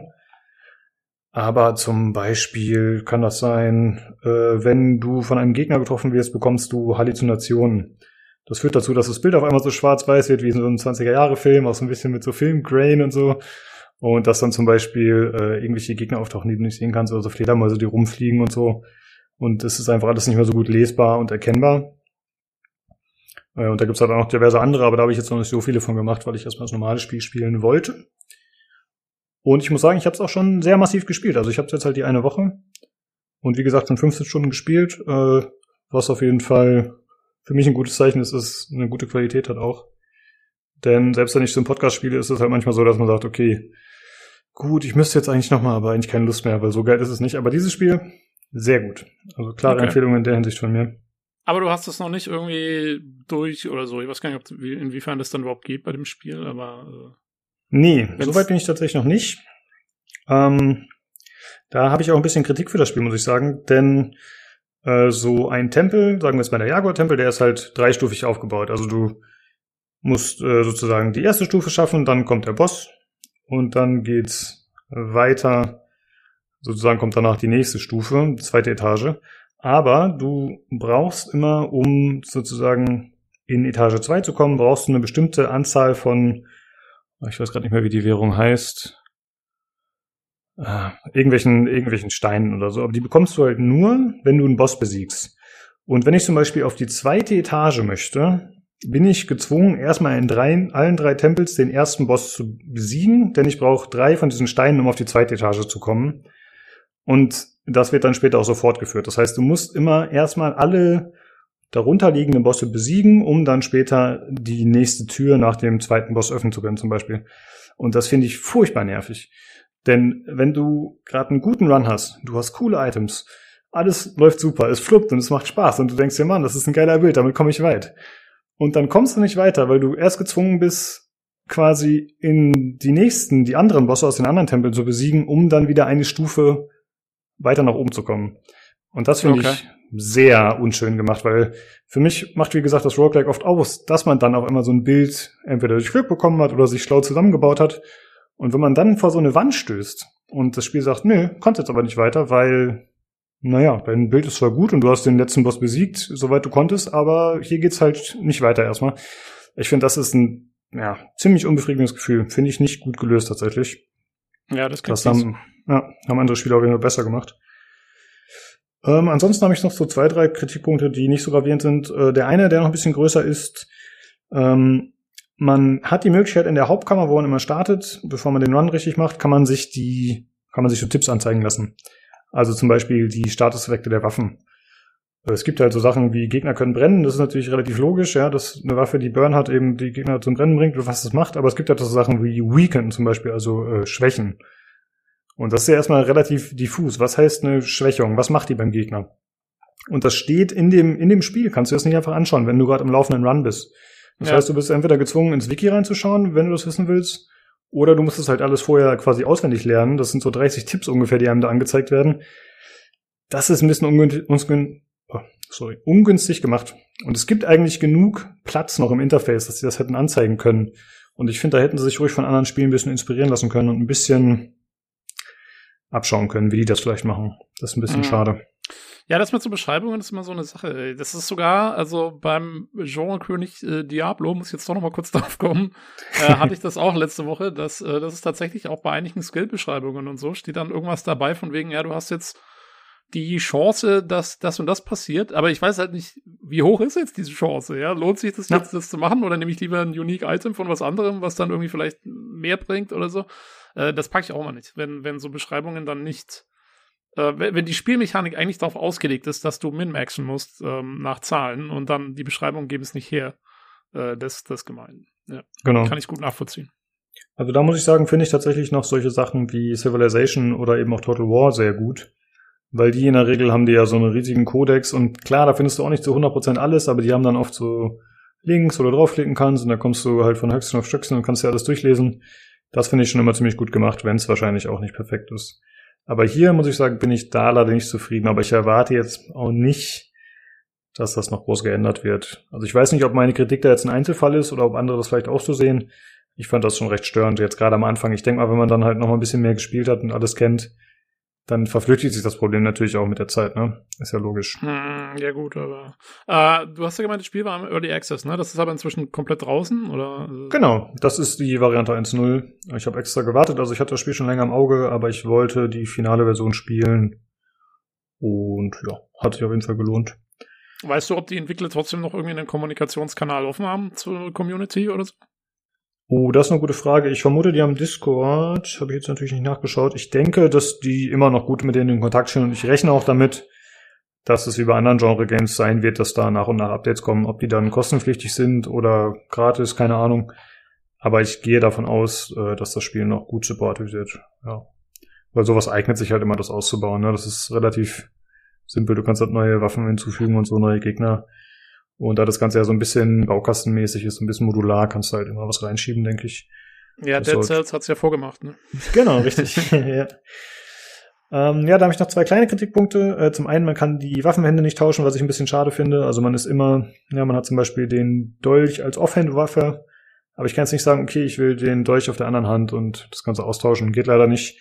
Und was mich auch gestört hat, aber es ist auch eine persönliche Kritik, äh, man kann nicht durch Gegner durchrollen. Ja, ich finde, das fühlt sich ein bisschen unbefriedigend an. Also es ist halt, ja, du willst manchmal einen Gegner vorbeirollen, aber hast dabei ein bisschen unpräzise gearbeitet und dann rollst du halt in ihn rein und kannst äh, dadurch nicht an ihm vorbei und dann hast du aber dafür einen Ausdauerfunk verbraucht. Ich finde, das hätte ein bisschen, ein bisschen gnädiger sein können in der Hinsicht und das merkt man halt auch, wenn die Gegner einen umzingeln. Ich meine, gut, das ist auch eine Mechanik, ne, dass man halt aufpassen muss, dass man eben nicht eingekesselt wird. Aber das hat mich ein bisschen gestört, dass man da so in die Bedrohung kommen kann. Gibt es da kein Item für? Vielleicht gibt es ein Item, was sich durchrollen lässt. Na, es gibt zumindest einen Fluch, der dafür sorgt, dass wenn man äh, rollt, dass man kurz unverwundbar ist und äh, quasi in eine andere Welt abtaucht oder was weiß ich, dass man quasi nicht mehr materiell ist.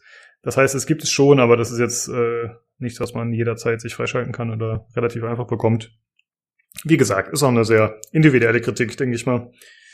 Äh, und das Spiel hat halt einfach einen gewissen Anspruch und eine gewisse Härte, sag ich mal. Äh, vom Schwierigkeitsgrad kann ich es tatsächlich ein bisschen schwer einstufen, muss ich sagen. Also ob es jetzt wirklich so extrem schwierig ist. Ich glaube, man muss halt einfach öfter spielen und es ist halt einfach ein anderer, trotz des gleichen Genres, ist es halt einfach ein anderer Spielfluss, der gefordert wird und ein anderes Vorgehen, so ein bisschen taktischer und ein bisschen äh, überlegter agieren, als jetzt zum Beispiel in Hades, wo man einfach die ganze Zeit durch die Gegend dashen kann und Sachen spammen kann. Hm. Ja, ansonsten noch zur Technik. Äh, es gibt keinerlei Probleme. Also da hat sich die Early Access Phase anscheinend auch ausgezahlt. Das läuft super rund. Äh, gut, ist jetzt auch nicht zu anspruchsvoll grafisch, aber es, ich habe noch keinen Bug gefunden. Nichts, was irgendwie mir negativ aufgefallen ist in der Hinsicht. Das ist sehr gut. Ja, na, das ist doch mal schön. Ja, also von mir eine ganz klare Empfehlung, Leute. Auf jeden Fall ausprobieren, wenn ihr das Genre mögt. Äh, ich finde es sehr, sehr gelungen und ist für mich auf jeden Fall schon mal ein Anwärter meiner besten Spiele 2021, glaube ich. Also ich bin sehr, sehr zufrieden. Krass. Ja. Ja, ich werde es ich vielleicht auch mal ausprobieren. Äh, mhm. Mal gucken, ob es über Family Share geht. ja, müssen wir wieder einrichten, dann haben wir nicht mehr. Aber ja, können wir machen. Oh, echt? Okay. Ähm, jo, aber klingt auf jeden Fall cool. Ja, ja, es hat halt keine Story, ne? Das äh, ist halt eine Sache, denke ich mal, die für dich vielleicht nicht so interessant ist. Da muss man sich halt darüber be bewusst sein, so dass man halt einfach wirklich nur Gameplay bekommt. Ja, und zwar ja, coolen also ich Stil würde und jetzt so, auch, aber. Hm? Ich würde jetzt bei mir auch nicht davon ausgehen, dass ich das ewig spiele, aber mal, mal reinschauen würde ich vielleicht. So. Ja. Jo, guti. Äh, ja, wenn ihr sonst keine Frage mehr dazu habt, dann äh, können wir das Review und damit auch die Folge eigentlich gleich schließen. Nö, keine Frage. Alles klar. äh, ja, okay. Dann äh, war es das auch schon für diese Folge. Äh, wenn ihr Kritik, Feedback oder Anregungen habt, dann gerne bei uns loswerden auf dem Discord. Äh, wie gesagt, den Link findet ihr jeweils in der Folgenbeschreibung, wo ihr den Podcast hört. Alternativ äh, könnt ihr auch einfach so joinen, mit uns quatschen, spielen, was auch immer. Macht auch immer Spaß und wir freuen uns, wenn unser Discord langsam aber stetig wächst. Ansonsten könnt ihr uns aber auch per E-Mail kontaktieren unter de, äh, über podcast ach. Nochmal, Oh. also per E-Mail unter pcgcpodcast at gmail.com oder über Twitter unter dem Handle at podcastpcgc. Ja, da war einfach mein Gehirn schneller als der Mund. Oder umgekehrt. 159 Mal geübt und immer noch versaut. Leute, ich verspreche es euch, ich übe weiter. Ja, eines Tages wird das richtig äh, sauber über die Lippen kommen. Ja, äh, dann wie immer, vielen Dank, dass ihr zugehört habt und schaltet gerne nächste Woche wieder ein zum PC Games Community Podcast. Tschüss! Tschüss. Tschüss.